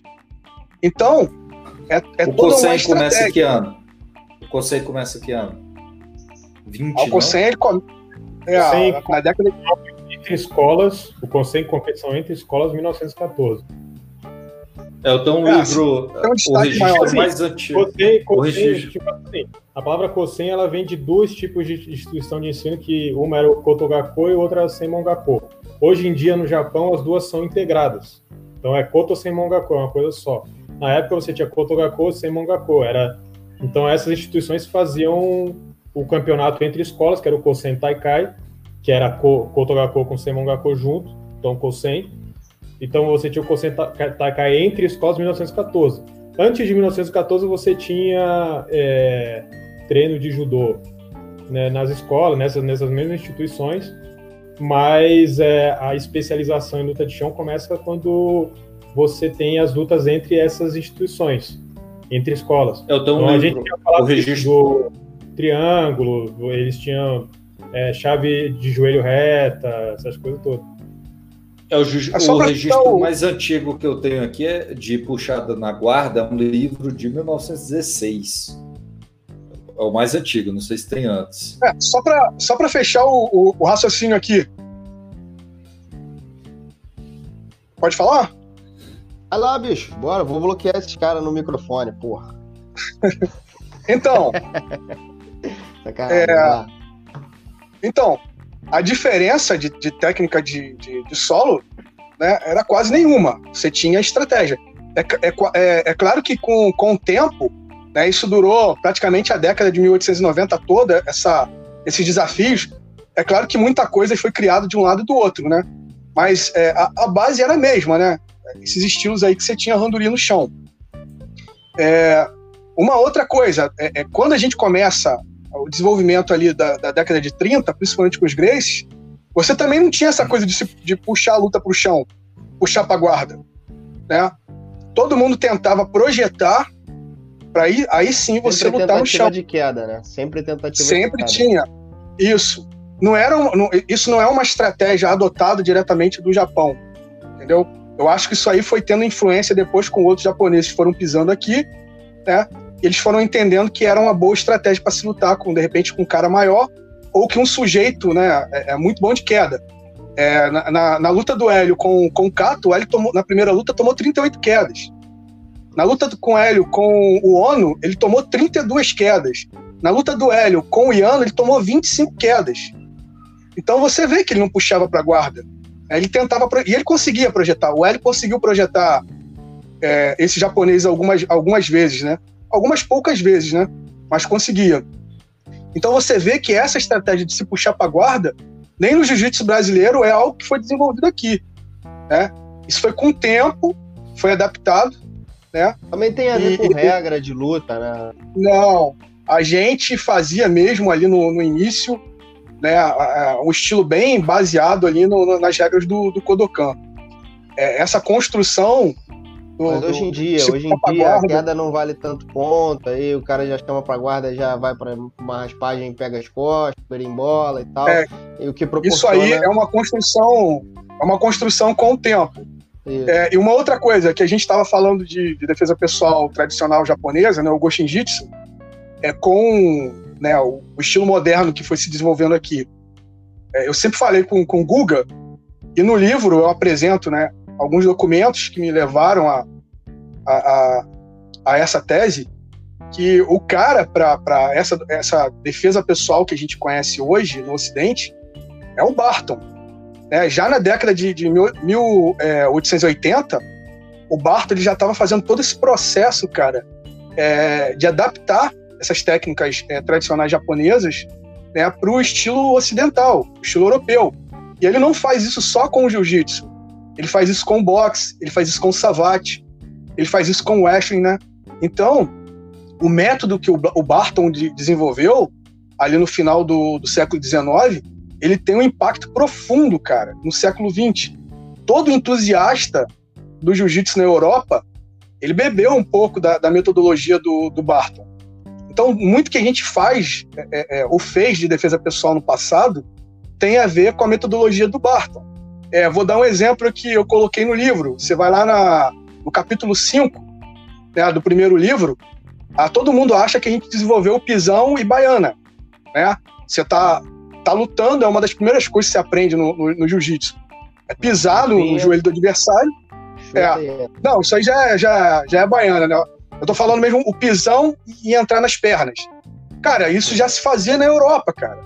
Lá no começo do, do, do século XX muito antes de, de, de, de dos japoneses chegarem aqui. no começo do século XX. Do, do, então, muito antes dos Grace então, começarem. Elton, você está dizendo então que a capoeira, na verdade, que a gente tem falado muito que o Jiu-Jitsu Grace, é, essa estratégia eles aprenderam com os mestres de capoeira. Então, na verdade, a capoeira aprendeu com essa influência europeia.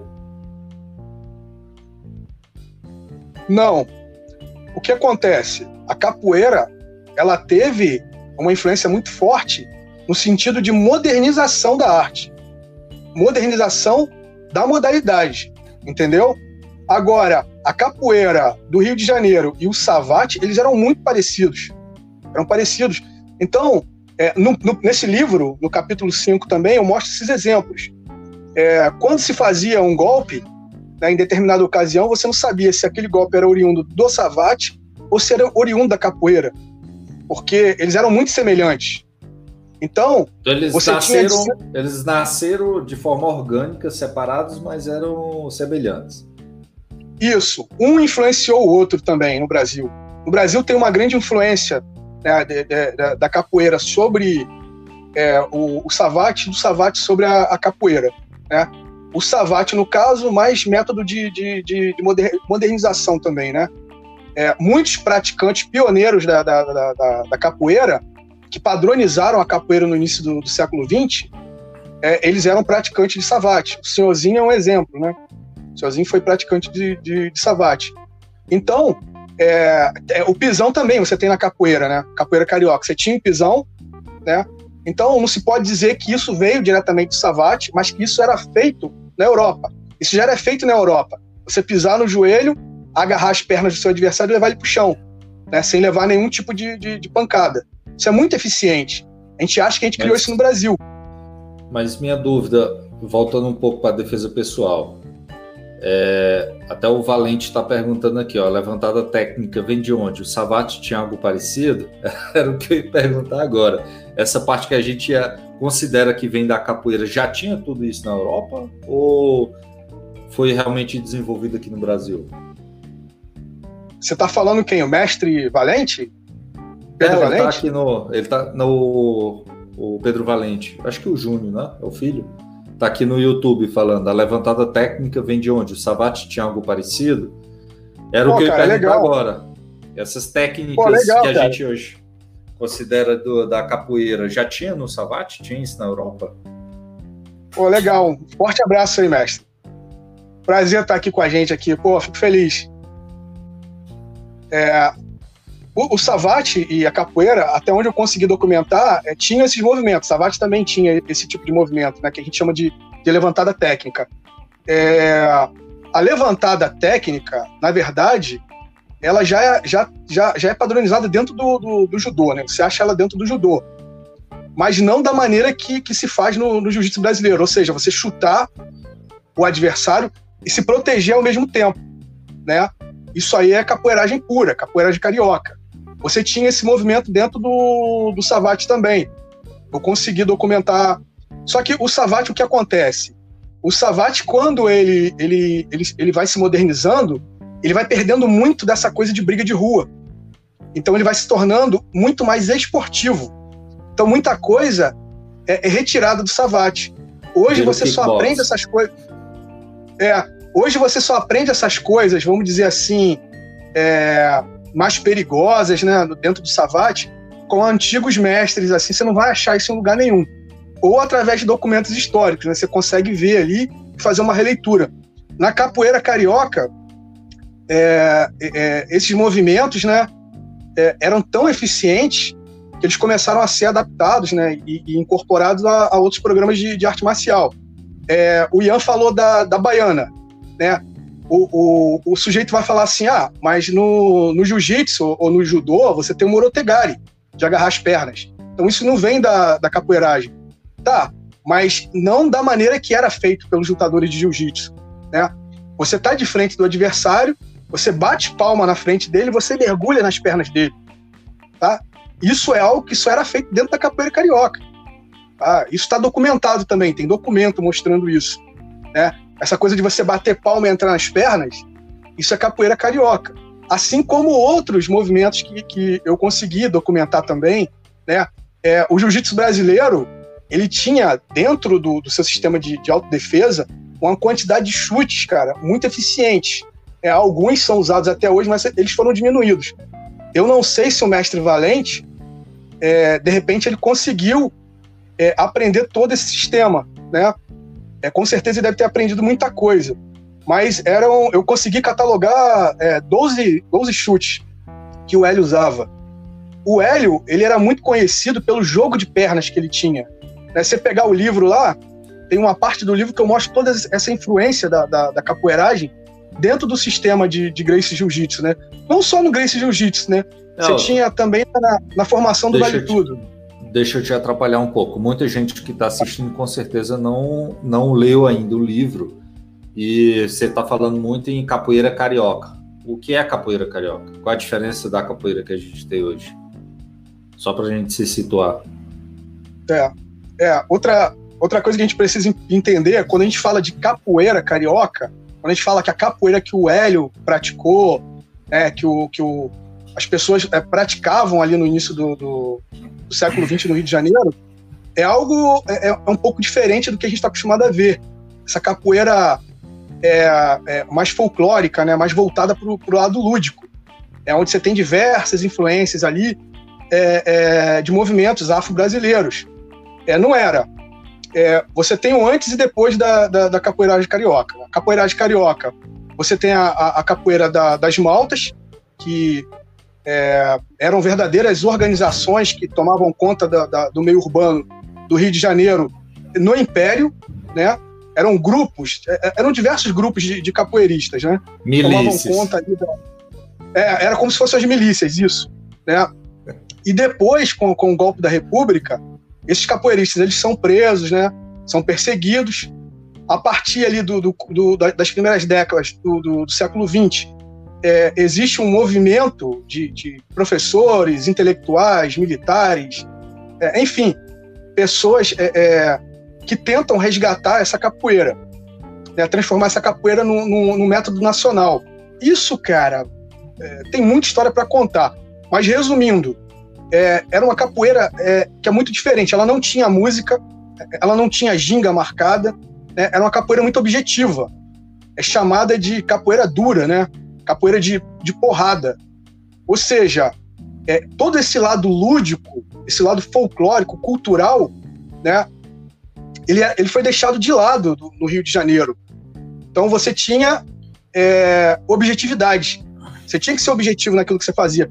Por isso que os movimentos de capoeira, né, eles eram tão objetivos, tão eficientes, que eles começaram a ser é, é, absorvidos por outros sistemas de artes marciais, como o próprio Gracie Jiu-Jitsu, né? O Hélio ele fala que ele tinha um conjunto de técnicas de chute que ele poderia enfrentar qualquer boxer só com o jogo de pernas. É o, Você imagina? O Valente, viu, Elton? O Valente até comentou aqui, aprendi muita coisa assim. Ele ganhou do Dudu com dois chutes.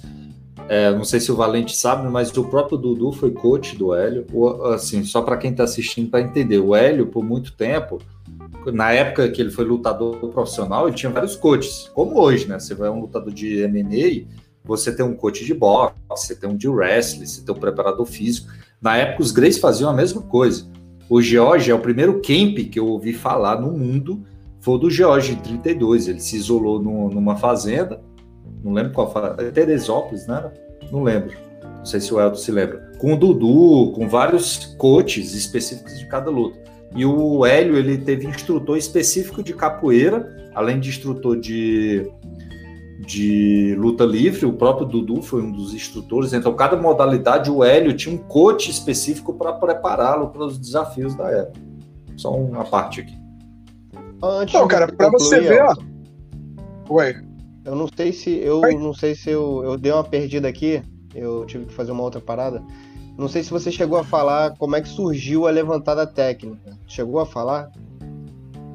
É, é eu só estava definindo, né? Você pediu para foi o Cristiano que pediu para definir o que era capoeira, né? Carioca, ah, baiana. É, é, depois até a, a própria a capoeira de, do, do, do, mestre Bimba, ela sofre uma influência do método carioca. É, enfim, tá? Era, era uma capoeira jogada em pé, muito parecida com o savate, capoeira do, do Rio de Janeiro. Então, os golpes eram muito diretos e objetivos, né? Então você não tinha todo esse lado lúdico, dança, né, ginga, você não tinha isso. Né? Você tinha objetividade. Então, a, alguns mestres, alguns lutadores daquela época começaram a ver importância. Né? O próprio exército, a própria marinha, é, beberam muito dessa, dessa capoeiragem. Então, é, o, o Hélio ele tinha um sistema de chutes ali que ele, ele, ele adaptou dentro do sistema de, de Gracie Jiu-Jitsu o Gracie Jiu-Jitsu, ele pode ser considerado, é, é, vamos dizer assim, um, um, uma modalidade que perpetuou essa capoeira que acabou sendo extinta. Né? Olha que bacana. O Gracie Jiu-Jitsu, o, o, o, o, método de defesa pessoal do Hélio perpetuou algo que, que, que, acabou sendo extinto no Rio de Janeiro. A capoeira carioca ela foi extinta. Né? Algumas modalidades acabaram absorvendo as técnicas isoladamente. Mas a modalidade ela foi extinta, não há dúvida. Né? O que você tem hoje aí é, é um modelo é, é, de origem baiana, né? Um modelo que foi criado, sofreu também influência da carioca enquanto ela existia, mas é um modelo de origem baiana. É, os últimos grandes mestres de capoeira é, carioca viveram aí no, no final de 70, início dos 80, acabaram migrando para outros projetos, né? E infelizmente a capoeira carioca ela, ela foi extinta. Mas você vê que o, Gracie Jiu-Jitsu ele é tão abrasileirado que ele leva dentro de si né, um conjunto de técnicas que tá extinto, cara. É uma modalidade que tá extinta, né? E pouca gente sabe disso, né, cara? O pessoal da, da capoeira não, não sabe disso. Mas não só é, é, a levantada técnica, né? Mas você tem outros que a gente chama de recursos dentro da capoeira. Você tem outros recursos que eram usados para o lutador de capoeira, quando fosse levado ao chão, ele poder bater e voltar em pé. Então, dentro do livro, a gente mostra é, diversas, é, desse, diversos desses recursos, né? É uma coisa que a gente vê muito, é, pelo menos via muito no, no Vale Tudo antigamente, é, o Fábio Gurgel usava muito, é o martelo cruzado de chão, onde você está no chão, né? E você eleva o seu pé, né? De maneira que você acerta, você dá um chute na cara do seu adversário. O seu adversário está em pé, você consegue chutar ele do chão, né? Entre outros movimentos também. Então você tem é, diversos recursos que eram usados dentro da capoeira carioca que o Grace Jiu-Jitsu absorveu, né? E perpetuou né, dentro do, do, do seu sistema de, de defesa pessoal. Cara, isso é muito bacana, cara. Isso é muito legal. As pessoas não têm, as pessoas não têm ideia da riqueza que é o jiu-jitsu brasileiro e principalmente essa parte do, do, do, do, do jiu-jitsu é, é, do, do Jiu-Jitsu, né, cara? Porque você vai achar isso é, em diversos outros sistemas, mas foi o Hélio realmente que, que perpetuou, né, cara, e levou isso aí para frente. Eu não sei a quantidade de chutes né, que, que eles praticam hoje, mas na década de 80 ali já tinha diminuído bastante. Você tinha o chute frontal, aí você tinha dois tipos de chute lateral. Mas eram mais. Você tinha uma quantidade de, de chutes ali que eu, eu chegou a mais ou menos uns 12. Tá bem catalogado muito... no livro. O Hélio fazia muito aquele chute, do, aquele chute lateral do Savate, né? Alto, aquele chute na cara, assim. Que, o, que é bem é, clássico mas... do Savate, de estender o braço e e dar o chutão, eu lembro que tem foto antiga deles fazendo isso. Tem, tem, tem, uma, tem uma foto do, do mestre João Alberto Barreto e o outro, acho que é do Hélio Vigio, eles fazendo o mesmo tipo de chute. É só ir lá no meu. Essa foto eu não botei no, no, no livro, não. Goshinju Tucan. É, vai, vai no meu Instagram que vai achar essa foto. assim como outras, né? É uma coisa que, que, que, se usa muito no chão, né? Quando o adversário está na sua frente, você você chuta né, a, a, a canela e o, e o, joelho, né? É, isso também era muito usado na, na, na, capoeira carioca.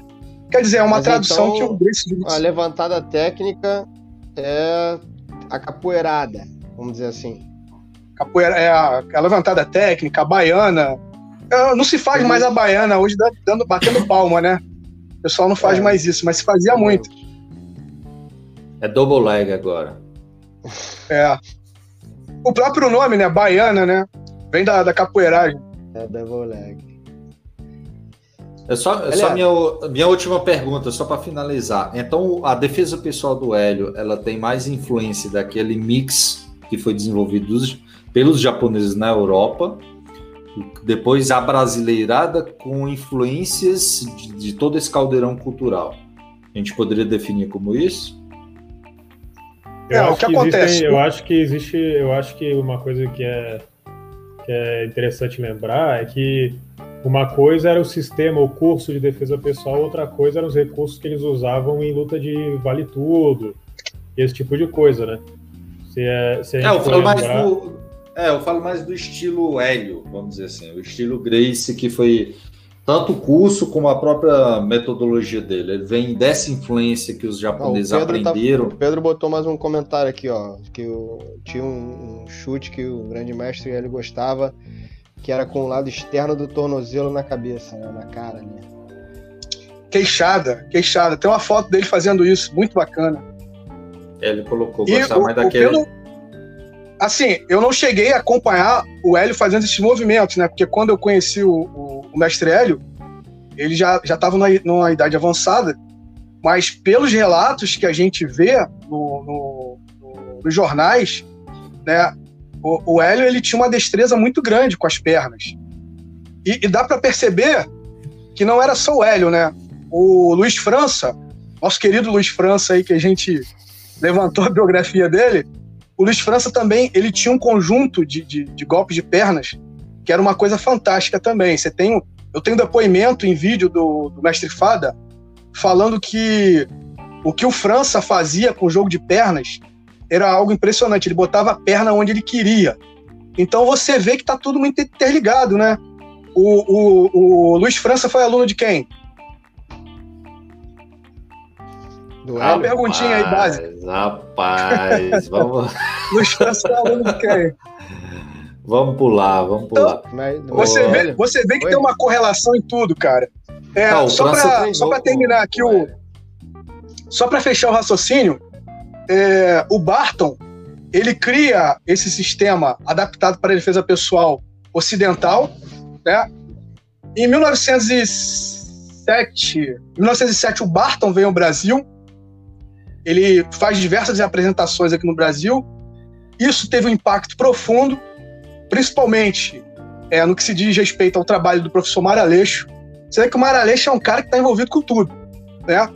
O Maraleixo ele cria um, um sistema baseado na metodologia do Barton. O Barton chamava o sistema dele de é, novo método de defesa pessoal. Né? O Maraleixo chama o método dele de defesa pessoal. Né? O Maraleixo ele desenvolve ali, cara, o método dele já desde o começo do, do século XX, com o primeiro encontro com Barton ali, em 1907, até 1920, né, quando ele começa a prestar é, aulas para os militares. Os militares eles sempre tiveram a procura de um método né, de, de, de autodefesa nacional. Na verdade, a gente sempre procurou criar um método de, de autodefesa nacional. Só que quando o Maraleixo ele entra com essa proposta no Exército, né, de uma criação de um método nacional baseado em quê? Capoeira e jiu-jitsu. Eram os dois carros-chefes. Né? Se você me agarra, eu te bato, né? chuto, e se você me, me soca e chuta, eu te agarro. Então, era um conceito ali que já existia do Maraleixo. O Maraleixo já desenvolveu isso lá atrás.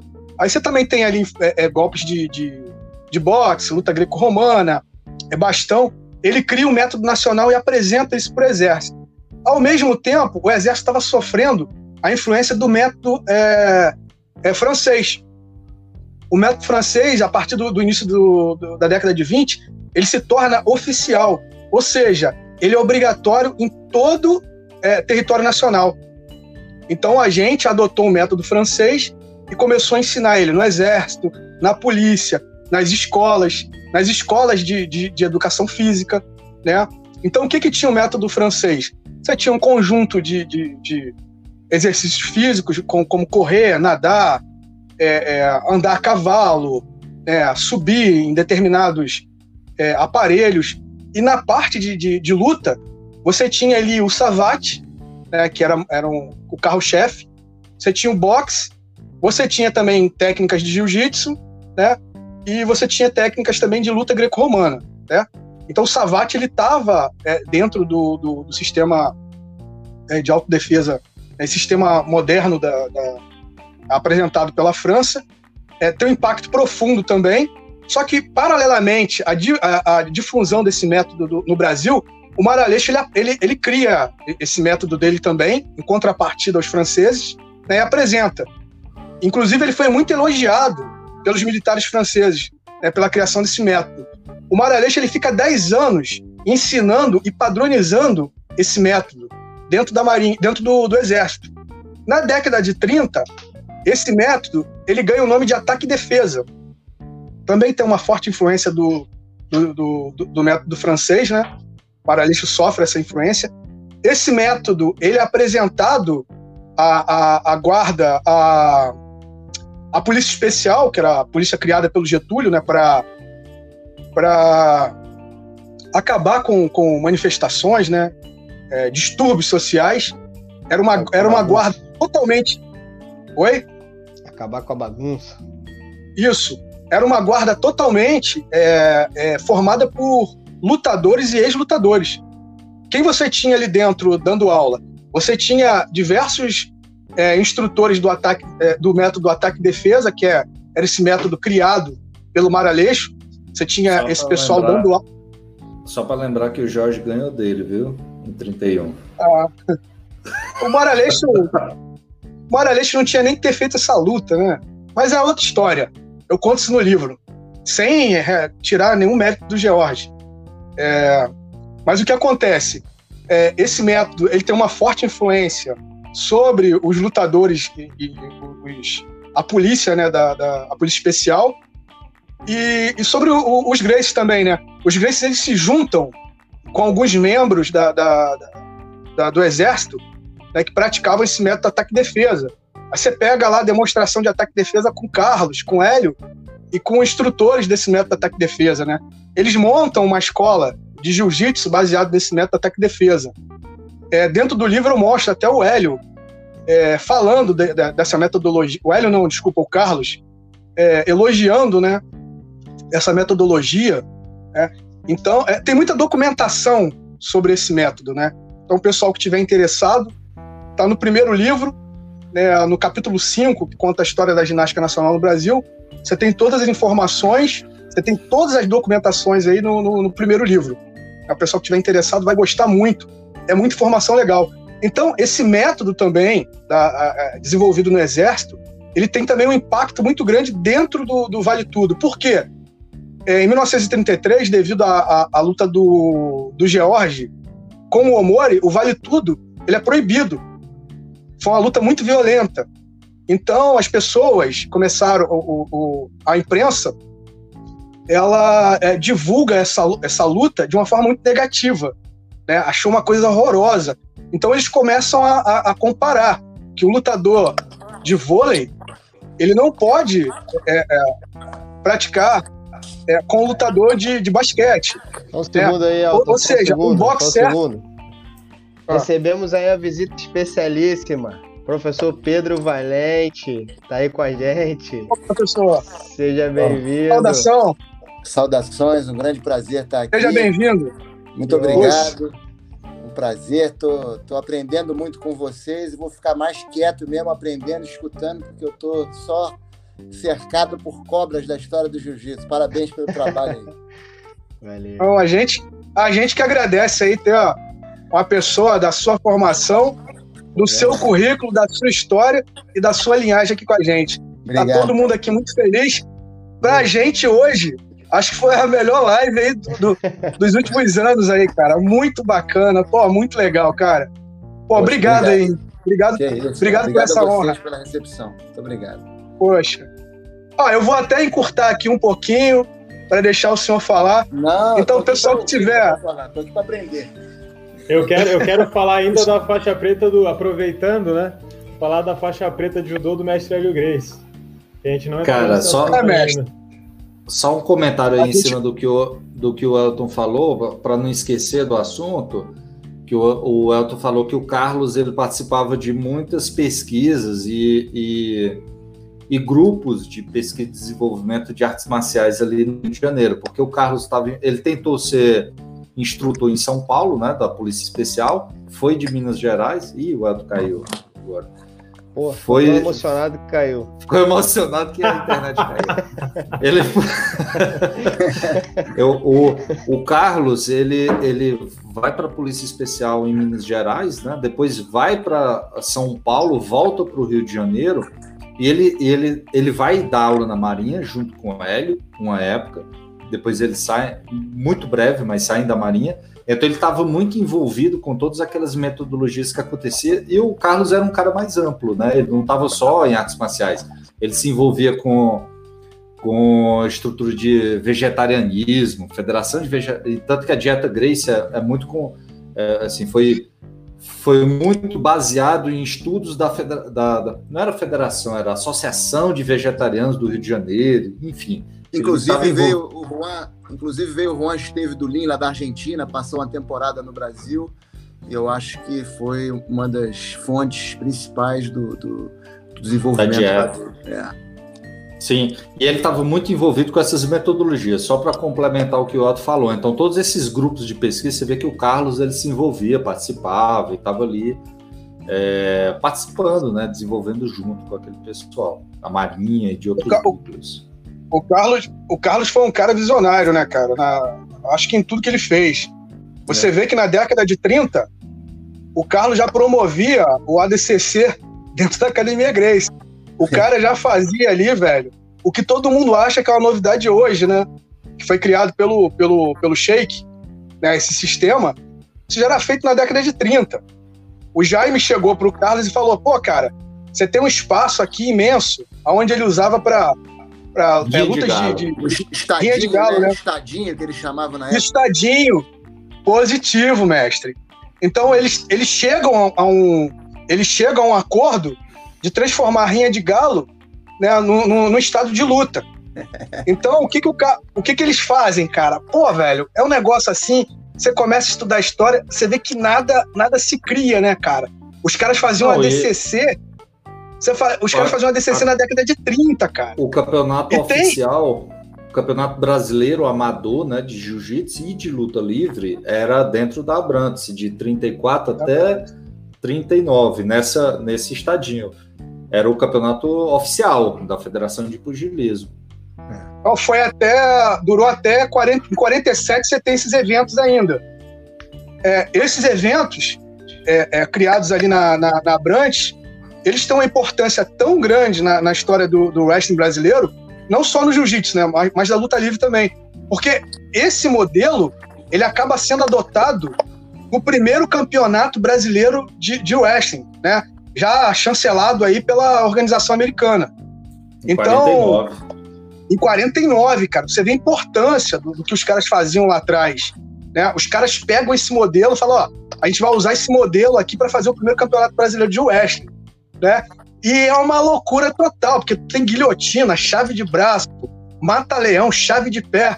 Uma coisa que, pô, os juízes de fora chegavam aqui e falaram, cara, mas você pode usar. Mas foi usado, cara. Todo mundo usou isso, né? É, você teve o campeonato com o Rio de Janeiro, é, São Paulo, e o Rio Grande do Sul. Né? O Rio Grande do Sul foi a, a, o, o, local que organizou, né? que teve o campeonato.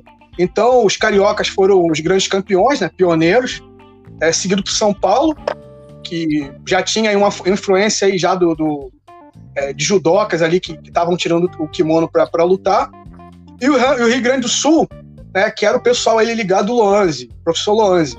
Então você vê, cara, que é tudo tem uma correlação, tudo está interligado e o trabalho que, que todo mundo vem desenvolvendo, né? É, não estou falando só a gente aqui, a gente sabe que tem um monte de gente trabalhando, né? Esse trabalho ele vai se complementando e vai te dando uma visão mais ampla das coisas, cara. Isso que é o que é o bacana. É. Eu acho assim, é como se você entrasse numa janela e você conseguisse ver, cara, coisa de, de forma mais ampla, né, cara? Isso é muito legal. É porque mostra que a história mostra que a história dessa época é muito mais conectada com a realidade de hoje, por exemplo, do que essas mitologias que vão surgindo ao longo dos tempos. Então era muito parecido com a estrutura de hoje. Você tem um cenário de lutas, tem pessoas dedicadas a ensinar e tem pessoas dedicadas a lutar. Então o Hélio teve uma carreira breve, mas uma carreira muito intensa, de 30 a 36. O Jorge continuou, o Jorge foi mais além, né, de 30 a 50 é. Então foram os dois principais lutadores. O Oswaldo morreu cedo, em 40, dezembro de 43. Ele morreu cedo. Então você vê que é, era muito parecido com o cenário que tem hoje. Então dá para a gente fazer certas comparações com, com a estrutura que existe hoje, para você se, se ambientar. Porque às vezes a gente estuda história como se fosse uma coisa assim meio que religiosa, filosófica. Não, eram caras normais que tinham um cenário ali que respeitava a cultura da época e tinha essas, essas fusões, como você tem hoje no MMA e no, na estrutura de luta atual. Tanto que a gente. Normal, defende... normal os caras não eram, né? Os caras eram não, feras, eram diferenciados sim. e dedicados. Ah, como profissionais coisa, de hoje, mas... né? Sim, entendi o que Como profissionais de hoje. O, o, eles se dedicavam exclusivamente à luta, então fazer um camp, você vê que isso é uma, parece ser uma novidade para a gente hoje, que esse pessoal da época eles já faziam tudo isso, já fazia o camp para um, uma luta, assinava um contrato, se preparava, estudava adversário. Ou seja, você olha o profissionalismo de hoje, olha daquela época, é semelhante, é igual.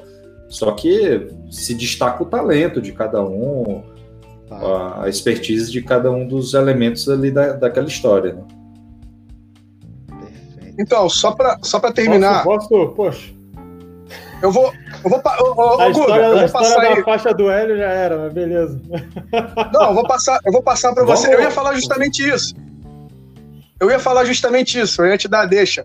É, mas só para terminar, é, essas regras também é, é, do Vale Tudo sofreram uma influência muito forte é, desse método ataque-defesa. O pessoal que tiver mais uma curiosidade, né, é só acompanhar no livro que tem uma, uma gama de, de documentação lá e foi realmente um, um, um método oficializado no Brasil. É, você tem até diversos é, documentos físicos que, que provam isso. Que Agora livro, vou dar, Gustavo, deixa pro...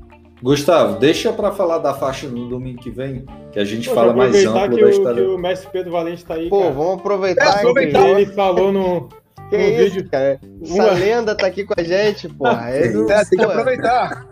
Não, já fica é porque... o convite para ele vir com a gente domingo que vem. Quando quiser. a gente poderia falar, a gente poderia falar não só da faixa do Hélio, mas inclusive essa preparação dele, essa carreira de seis anos que ele teve. Foi muito curta, mas muito intensa. Pô, mas deixa, é. deixa o Guga dar a introduzida aí, cara. Deixa eu só fazer Senão uma pergunta. Senão o Guga não vai dormir pera hoje. Peraí, peraí, peraí. Deixa eu só fazer uma pergunta. Ô, Elton, esse livro então. que você tá falando é o, é o que livro? É o seu livro? É, o, o, primeiro livro da, da trilogia. Da trilogia. Muito antes do MMA. Eu entrei no Amazon para comprar e tava, disse que não estava disponível por conta desse coronavírus. O que, que é?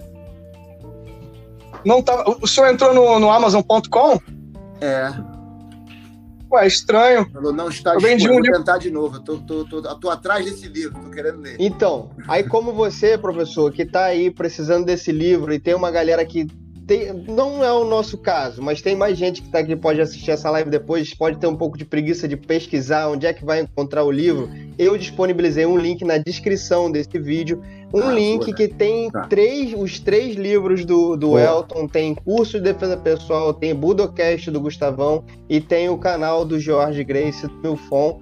Então tá tudo ali pra gente, quem quiser realmente buscar. Maravilha. Último, último Budocast, eu e o Elton falando sobre o Kimura, hein? Ah, boa. É, o Kimura. Sensacional. Boa. Agora, o que eu sei, posso falar ou domingo que vem? Rapidinho? Claro, claro. Pode falar, ah, pô, pode falar. Pelo amor de Deus, eu que não falo pra tu não falar, velho. Não, eu, eu tenho um relato direto do, do, do grande mestre Hélio Grace, que me contou dessa passagem né, do Cotani pelo Brasil. Ele lembrava, o que ele falava mais era do campeonato em si que ele lutou. Ele sempre dizia: fiquei em segundo lugar. Quando a gente questionava a habilidade dele com as quedas, né, com essa coisa do jiu-jitsu ser mais no chão e tal, ele falou: Você deu ideia, eu fiquei em segundo lugar no campeonato que eles, os japoneses promoveram aqui no Brasil. Eu falei: Mas e você levou os caras para o chão? Ele falou: Não deixavam, não, era só em pé. Só queda, cai no chão, para, volta em pé. Então ele dizia que na, naquele campeonato eles não deixavam ele lutar no chão, que, que a coisa era mater, o mater era muito rápido. E ele disse que conseguiu ficar em segundo lugar. Ele tinha um professor de judô, Tadá, lá em Teresópolis, que dava aula para ele. E ele sempre contava, falava muito desse Tadá, que era um japonês, parece que morava em Teresópolis, que era o professor de judô dele. E é, em relação à faixa preta, ele disse que, que também dizia isso, que os faixas que os japoneses deram a ele essa faixa preta, mas que depois, como a coisa encrencou com os japoneses, ele já não nem citava mais muito isso, inclusive passaram a usar a faixa azul marinho, exatamente para não poderem ser questionados pela na época que eles não tinham uma federação, para não serem questionados. Né? É, então, então eu vou falar do, do que eu pesquisei. É, que, fala, na verdade. O que eu estou falando é o relato dele, já sim, 60, sim, 70 verdade, anos depois. Isso, né? que na verdade isso é uma coisa que eu acho que é, todo mundo desconfiou um pouco, né? Há muitos anos atrás, é, até botaram num livro aí um, uma discussão minha no Facebook falando sobre isso. Um, alguém pegou, eu não vou, não vou entrar em polêmica, mas pegou o que eu escrevi e botou no livro que era justamente falando o seguinte: e depois da luta do Hélio contra o Kimura, vieram, veio uma, um grupo de japoneses do Brasil, é, da Kodokan, e o Hélio desafiou eles. E a na época, do Yoshimatsu. Isso. E eles falaram, e eles deram a seguinte versão: eles falaram o seguinte: olha, a gente não vai lutar com ele, primeiro porque é um, uma luta profissional, eles não faziam luta profissional, e segundo, eles falaram, ele é um segundo Dan. Nos falaram, nos falaram que ele é um segundo Dan. Então, a partir daí, eu comecei a ficar com isso muito na cabeça. Caramba, mas quem foi que deu esse segundo dano? Inicialmente, eu pensei que tinha sido o Cotani. Eu pensei em 39, o Cotani vem ao, ao Brasil. É, o Hélio, para quem não sabe, ele faz parte da apresentação que o Cotani e o Sato fazem no, no Rio de Janeiro. O Cotani faz algumas apresentações no Rio de Janeiro e depois a convite da Jukendo, que foi a primeira federação de judô e kendo do Brasil, é, eles vão vêm para São Paulo E eles, inclusive, vão nesse campeonato que o Pedro acabou de falar, é, e eles enfrentam, os, os, eles ficam disponíveis após o campeonato para enfrentar todo mundo que participou do campeonato. E quando eu fui morar no Japão, isso era uma coisa que eu tinha na cabeça, lá tem uma biblioteca no, em Tóquio, que é a biblioteca que tem todos os documentos que você pode imaginar em japonês, inclusive uma revista que era editada e lançada pela própria Kodokan. E nessa revista, o Kotani ele fala sobre o, a vinda dele ao, ao, Brasil. Então ele fala lá e tal. E só que quando eu fui no Japão, eu já queria descobrir isso procurei nessas, nesses relatos do Kotani e não encontrei ele falando sobre dar a faixa para alguém, nem nada do, do, do, tipo. O que, que acabou acontecendo? Há pouco tempo atrás eu comecei a estudar sobre a Jukendo especificamente, que é essa federação de judô e kendo do, do Brasil. E, e aí o que acontece? Nessa pesquisa eu encontrei vários jornais da comunidade japonesa. E, e o interessante é que para a comunidade japonesa, aquilo que a gente chamava de desafios de jiu-jitsu, eles chamavam de desafios de judô profissional. Então, Nipa, na cabeça Nipak deles. Shimbun, Nipak Shimbun? É, tem o Nipak Shimbun, tem o, é o Notícias do Brasil, que é o Bragiro de Rô, tem, tem uns seis, sete jornais aí que dá para pesquisar sobre essa época. Então, para na cabeça deles, isso é muito interessante. Na cabeça deles, o Hélio, o Jorge, que faziam essas lutas de jiu-jitsu, para eles, eles eram lutadores de judô. Eles eram lutadores de judô profissional. Quando o Kotani vem no, no, no Brasil, quando eu, tava, eu comecei a fazer essa pesquisa, ou seja, pelo ponto de vista dos japoneses, certo. que eles estavam olhando ali.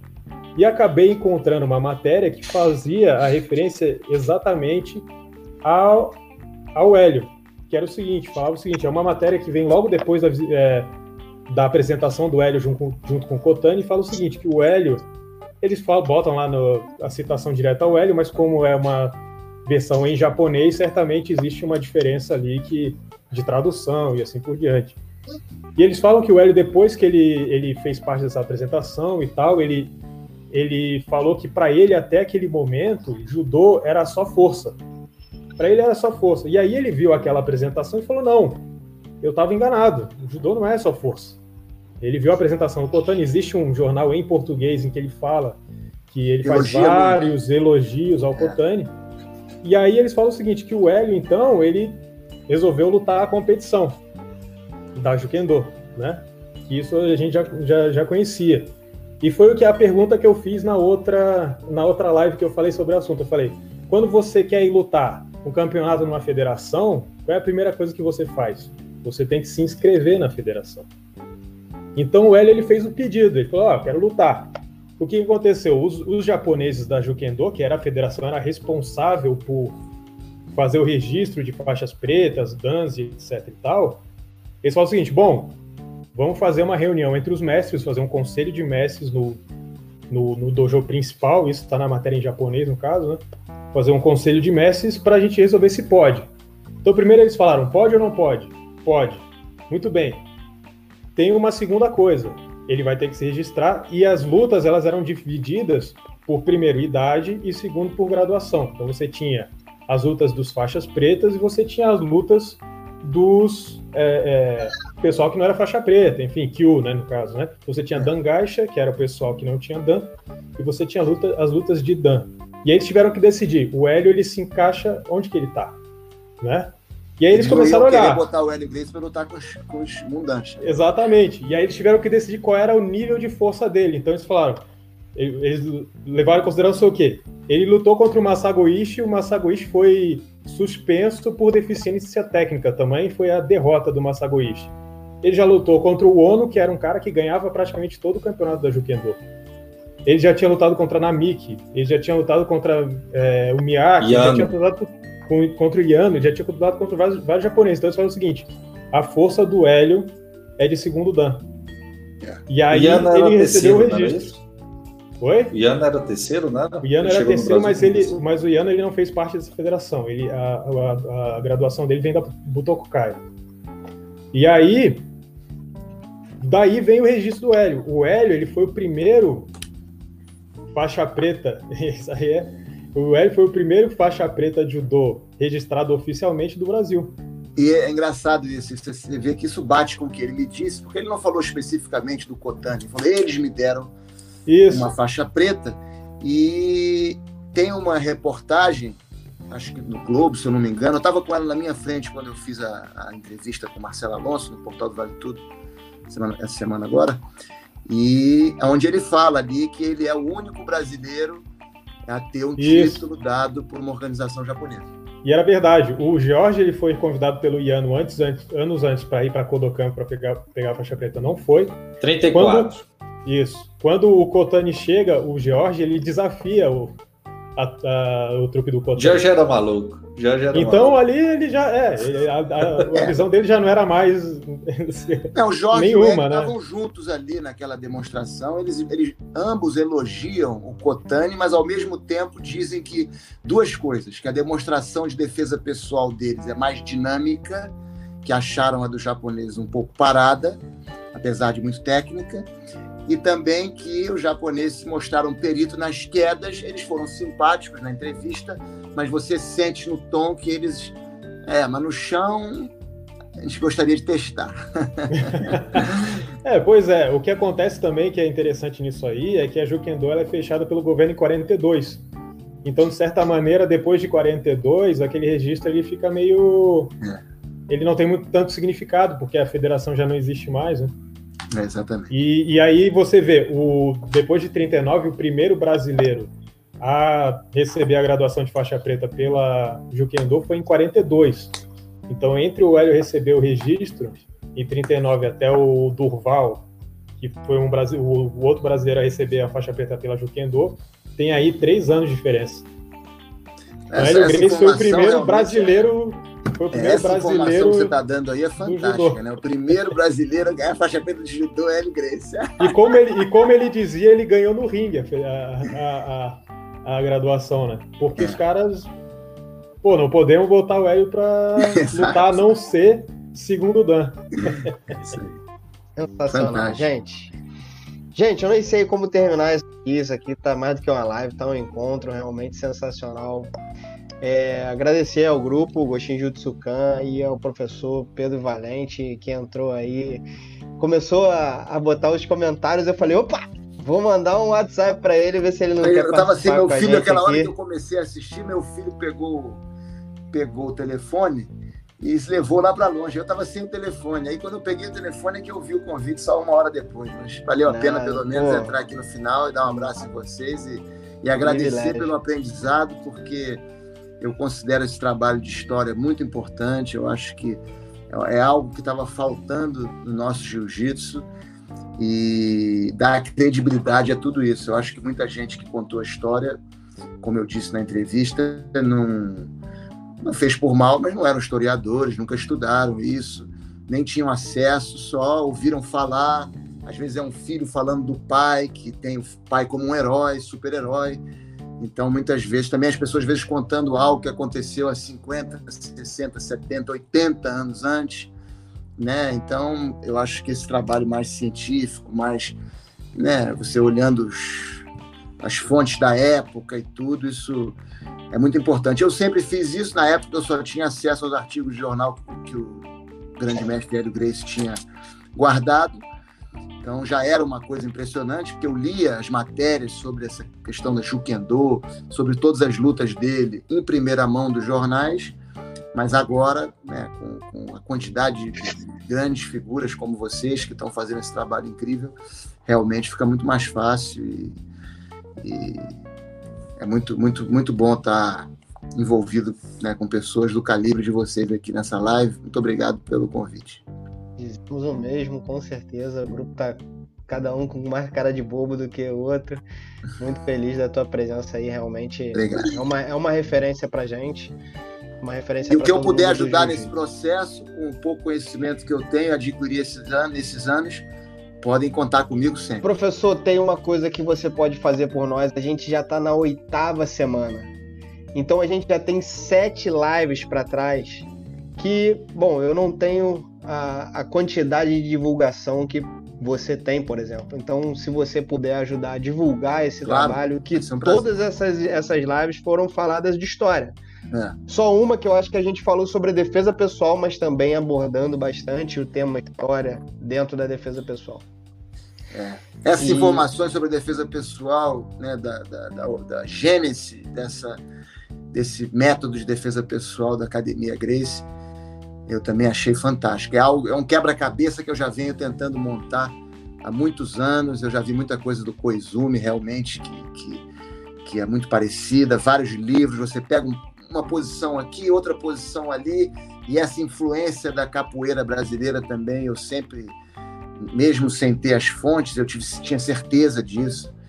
É, quando eu descobri que o nome pisão, por exemplo, vinha da capoeira, a questão da levantada técnica com o braço nessa posição, né? A, a, levantada técnica ela tem aquele chute mais básico, que é mais fácil de dar, com a perna que está a perna que vai dar o passo atrás, mas também tem aquele chute rodado com a perna que está no chão, que vai na cara do, do, do, do oponente, que foi o, o, chute que levou o Carson a vencer a luta contra o Valdemar Santana. Né? O Valdemar Santana ainda aguentou mais alguns rounds, mas depois da luta ele diz que depois de ter levado esse chute, ele já não viu mais nada e nem lembrava mais de nada que tinha acontecido. Então, é, realmente, essas informações são muito valiosas e, e, estudando elas a gente tem a condição de aprender ainda mais. Né?